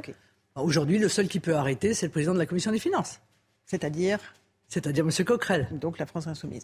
et vous voterez cette proposition de loi Oui, bien sûr. hier, vous avez entendu, été entendu très longuement par la commission d'enquête parlementaire sur le prêt russe octroyé au Front National à l'époque en 2014. Euh, plus de 4 heures euh, d'audition, euh, éprouvante peut-être pour vous. vous vraiment, vous voulez vous débarrasser de, cette affaire qui vous a coûté cher politiquement C'est ce que vous pensez? Je pas si elle m'a coûté cher politiquement, mais elle, a, elle, elle, était odieuse. Voilà, elle est odieuse. La réalité, c'est que j'ai été victime d'une campagne de diffamation et de calomnie qui a été enclenché par le président de la République. Vous dépendez du pouvoir russe, vous dépendez de M. Poutine. Voilà, ce qui aggrave vraiment considérablement, si vous voulez, la portée, bien sûr, de cette diffamation et de cette calomnie. Tout n'est pas possible dans un combat politique. On ne peut pas user de tous les moyens, y compris les plus déloyaux et les plus mensongers. Donc, qu'est-ce qui s'est avéré dans cette audition? C'est qu'en réalité, tous ceux qui ont porté ces accusations n'ont pas le début d'un commencement d'éléments factuels pour euh, indiquer que mes décisions, mes prises de position seraient influencées par le fait d'avoir obtenu d'une banque tchéco-russe un prêt. Voilà, c'est tout. Et, donc, c'est On a ressorti des déclarations où vous disiez que Vladimir Poutine, euh, vous l'admiriez, en 2011. Non mais quel est le rapport? En 2011, on est bien avant euh, la guerre en Ukraine, on est même avant d'ailleurs le référendum en Crimée. Et, et j'exprimais que la Russie, que la Russie, honnêtement, sortait euh, de 70 ans de communisme, de 10 ans de pillage par les oligarques, et que la Russie avait réussi à redevenir une, euh, une puissance importante dans le monde. C'est vrai que de là où ils viennent, c'était pas tout à fait évident. Mais à l'époque, tout le monde je veux dire, euh, avait euh, souhaitait des relations euh, correctes avec la Russie, une amélioration Vous que des c'est une démocratie, la Russie, de, la France. Mais c'est une- le nombre d'opposants Mais c'est une, démoc- c'est une démocratie. Ce n'est pas une démocratie, madame Factuellement, mais c'est un. Mais, y a une, mais bien sûr que c'est un pays euh, qui est autoritaire, bien sûr. Mais il a une histoire autoritaire, vous comprenez? Mais alors? Oui, mais d'accord. Mais et, et- et vous croyez que l'Arabie Saoudite, c'est une démocratie? Est-ce que ça empêche de leur vendre des armes? Est-ce que ça empêche de commercer avec eux? Est-ce que ça empêche de recevoir euh, son dirigeant? Il me semble Non, pas. mais quand ils envahissent un pays, que c'est ce normal que- que Donc, l'on mais- réagisse. mais vous avez- mais encore une fois, ne- je ne peux pas en 2011 porter un jugement sur des faits qui se déroulent euh, euh, dix ans plus tard. Vous voyez, ça, je n'ai pas cette capacité-là. J'en ai un certain nombre, mais pas celle-là. Ce Donc il faut être juste et honnête. Voilà. Ce prêt de 9,4 millions d'euros, vous le remboursez quand en fait? En 2028 Écoutez, nous avons jusqu'en 2028 pour le rembourser, mais nous allons essayer, bien entendu, de le rembourser assez rapidement, ce que nous permet de faire euh, les euh, subventions qui sont accordées en raison des résultats euh, aux législatives. Donc vous voulez vous en débarrasser avant 2027 Bah, vous savez, qui, paye ses dettes, s'enrichit, dit-on. Bon. Mais, mais vous voulez vous en débarrasser? Bah, on veut régler nos dettes avec euh, les moyens que nous avons aujourd'hui et que nous n'avions pas hier. Euh, J'ai été surprise que vous continuiez à dire que le référendum qui a été organisé en 2014 en Crimée euh, était acceptable à vos yeux. Alors que l'armée russe était présente à ce moment-là en Crimée. Vous dites que la Crimée a toujours été russe. Quoi. Elle a eu 60 ans de- dans la nation ukrainienne. Encore une fois, un, un référendum organisé dans ces conditions-là est acceptable selon vous? C'est ça votre vision du référendum? Alors, moi, j'aurais Avec préféré- les bateaux russes à Sébastopol Alors d'abord, les chars, refaisons les un- avions russes Refaisons juste un tout petit peu d'histoire parce Mhm. que sinon, je pense que euh, on ne comprend pas euh, la position que j'ai prise d'ailleurs depuis le, le début. Ça fait dix ans, on me le reproche aujourd'hui, mais ça fait dix ans que je dis. Mais ça interroge sur votre notion du que- référendum. Non, non, non, pas du tout. À savoir que euh, la, la Crimée a été russe pendant 200 ans. Elle a été donnée sur un par caprice par un, un dictateur soviétique à l'Ukraine. Bon, et au bout de 60 ans, ils se sentent encore russes. Bon, comment est-ce qu'ils peuvent exprimer le fait qu'ils se sentent encore russes Je pense que le référendum est le Mais meilleur moyen, de manière globale. Oui, j'aurais préféré que les instances internationales s'associent en fait à l'organisation de ce référendum. Maintenant, si vous me dites, est-ce que vous pensez que les résultats du référendum euh, ont été euh, euh, euh, invalidés ou sont euh, C'est parce que je vous dis. ont trahi la volonté des, des habitants de Crimée Je vous dis non. Je vous dis, quand il y a des troupes russes dans un pays et qu'il y a une, une organisation d'un référendum, il ne peut pas être acceptable. Le résultat. Voilà. Mais vous avez raison, c'est- extrêmement euh, euh, critiquable. Mais y avait-il un autre moyen Oui, il y en avait un autre. Et des- je l'ai défendu dès 2011. C'était la fédéralisation de l'Ukraine, c'est-à-dire qui permettait de respecter les accords de Minsk qui ont été euh, signés trois ans plus tard et qui permettait à chacune euh, des euh, régions qui posent aujourd'hui un problème d'être, d'avoir une forme d'autonomie tout en restant dans l'Ukraine. C'était le moyen de préserver la souveraineté de l'Ukraine, les frontières de l'Ukraine. J'ai défendu cette position. Les Minsk 2 m'a donné en quelque sorte raison, M. Hollande, Mme Merkel, lorsqu'ils l'ont organisé. Aujourd'hui, il est hélas euh, trop tard pour cela. Je continue à défendre la souveraineté et l'intégrité de l'Ukraine et à condamner de la manière la plus ferme qui soit l'agression euh, militaire russe. Un mot du Rassemblement national. Un autre leader a émergé au RN à vos côtés. Il s'appelle Jordan Bardella. Selon un sondage IFOP pour Paris Match, 36%, personnes, 36 des personnes interrogées disent qu'elles vous préfèrent mais que lui, il est à 31% derrière. Euh, il est assez complémentaire de votre image. Il est très fort sur les jeunes et les urbains, quand vous êtes plus forte sur les classes populaires et euh, sur les zones rurales. Euh, c'est dangereux d'avoir fait naître un, un dauphin qui est aussi proche de vous dans les sondages? Non, non, pas du tout. Ces, ces résultats, évidemment, me comblent, me comblent de joie parce que euh, j'ai fait le pari de confier il y a quelques années à Jordan Bardella la tête de liste aux européennes. Il avait à l'époque 22 ans. Il est devenu, euh, je crois, un grand dirigeant politique euh, français. Il a encore de, de, très belles perspectives devant lui. Et effectivement, nous travaillons main dans la main en étant complémentaires, ce qui, je l'espère, dessinera la victoire de demain. Vous aviez dit à l'époque, si quelqu'un est mieux placé que moi pour porter les couleurs du Rassemblement national, qu'il y aille. Si le cas se présente d'ici 4 ans, parce que c'est long 4 ans, jusqu'à 2027, Ouais. vous lui céderez la place? Oui, bien sûr. Mais je céderai la place à, à celui qui permettra euh, la victoire. Vous préparez pas votre Je campagne pourrais- présidentielle d'ores et déjà? Mais je suis candidate à la présidentielle tant que quelqu'un d'autre n'apparaît pas comme étant susceptible de réunir plus de Français euh, que euh, je ne suis capable de le faire. Mais s'il faut que je m'efface devant quelqu'un, je le ferai sans aucune difficulté. L'avenir de la France est beaucoup plus important que mon avenir personnel. Mhm. Et donc, si c'est Jordan Bardella qui s'impose dans les sondages, vous direz, allez, on questionne les militants du RN, on leur pose la question. On questionnera d'abord Jordan. Bardella. Oui. Mais pour l'instant, il apparaît que, comme vous le disiez d'ailleurs, nous sommes complémentaires. Et, et c'est cette complémentarité euh, qui, je crois, peut euh, effectivement nous permettre demain d'appliquer nos idées euh, à la tête de l'État. J'ai une toute dernière question concernant les violences sur les élus cette fois-ci. À Saint-Brévin, le maire a démissionné, vous le savez. On vous a beaucoup reproché de ne pas vous être levé à l'Assemblée nationale avec les autres députés RN pour saluer, euh, encore une fois, euh, ces maires, ces élus locaux qui se font agresser. Pourquoi vous ne l'avez pas fait? Parce qu'il y a une dérive à l'Assemblée nationale qui consiste euh, à faire lever les députés cinq ou six fois de suite là, euh, la par séance pas le coup. pour se faire, euh, pour se faire euh, applaudir soi-même en réalité. C'est pas tant les gens qu'ils citent qu'ils font applaudir, euh, ce- c'est c'est eux-mêmes. Et là, honnêtement, on était confronté à un excès, un abus, si je puis me permettre. Maintenant, évidemment, je soutiens les élus qui sont victimes de violences et je les soutiens d'autant plus que nous avons depuis 30 ans été systématiquement, nous autres, victimes de violences sans que ça n'émeuve personne. Ce que je n'aime pas, c'est l'hypocrisie. Ce que je n'aime pas, c'est l'indignation à géométrie variable. Défendre les élus, oui. Tous les élus, y compris ceux qui ne pensent pas comme vous. Marine Le Pen était l'invitée de la matinale de CNews. Merci beaucoup d'être venue ce matin sur notre antenne. À vous, Romain Desarbres. 9h 10. Merci à vous, Laurence Ferrari, et à votre invitée, Marine Le Pen. Voilà, invitée euh, exceptionnelle ce matin de la matinale avec euh, Laurence Ferrari. Beaucoup d'actualités encore ce matin. On a beaucoup parlé euh, d'immigration. Tiens, notamment avec euh, ce sondage 70% des Français qui sont pour un référendum sur l'immigration. C'est l'information qu'on vous donne ce matin. C'est un sondage exclusif. C'est ça pour CNews. 70% des Français pour, 30% contre. Vous n'étiez que, entre guillemets, 32% au début de, au début de l'année. Donc plus 8 points en quelques semaines seulement. Euh, on avait fait une petite erreur. Euh, ce matin, ce n'est pas 70% des, Français qui soutiennent les Républicains sur ce sujet du, du référendum. C'est bien 70% des Français qui soutiennent le référendum sur l'immigration. C'était important de le, de le préciser. Il est 9h10. C'est l'heure de la santé. Avec vous, docteur Brigitte Millot. C'est tout de suite. C'était votre programme avec Groupe Verlaine. Isolation par l'extérieur avec aide de l'État. Groupe Verlaine, connectons nos énergies. C'est une première mondiale et une avancée incroyable sur laquelle vous vouliez revenir ce matin, Brigitte. Bonjour Brigitte. Bonjour. Un paraplégique marche à nouveau. C'est le fruit de plus de 10 ans de recherche par des équipes de scientifiques en France et en Suisse. hein. Oui, alors euh, Romain, c'est vrai que mettre un pied devant l'autre, ça paraît quelque chose de tout à fait naturel en apparence. En fait, c'est une véritable science hein, de mettre un pied devant l'autre. Alors pendant des années, il y a longtemps, on pensait que, euh, on sait que tout passe par le boss, le cerveau, hein. mais pour la marche, on pensait que ça passait pas automatiquement par le cerveau.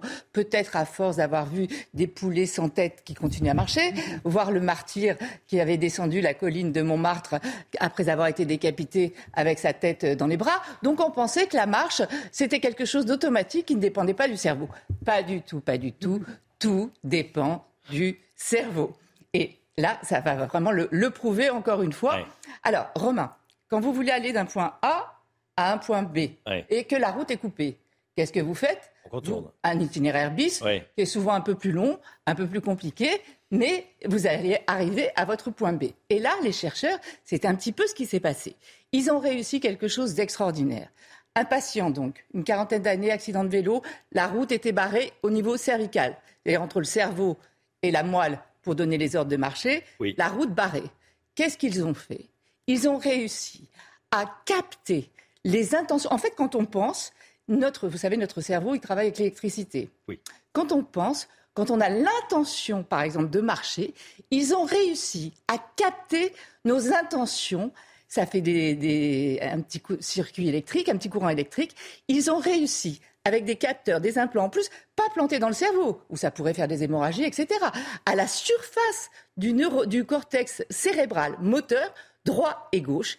Ils ont réussi à capter comme ça les intentions, à les transformer avec l'intelligence artificielle, évidemment, je raconte ça comme si c'était simple, c'est très compliqué. Euh, On a peu de difficultés à l'imaginer. oui. À les transformer, à les convertir via un autre système qui, lui, après, avec d'autres implants qui étaient plantés dans la moelle épinière, ont réussi à transformer cette intention en ordre moteur, en, en courant, qui va donner l'ordre aux implants dans la moelle de marcher.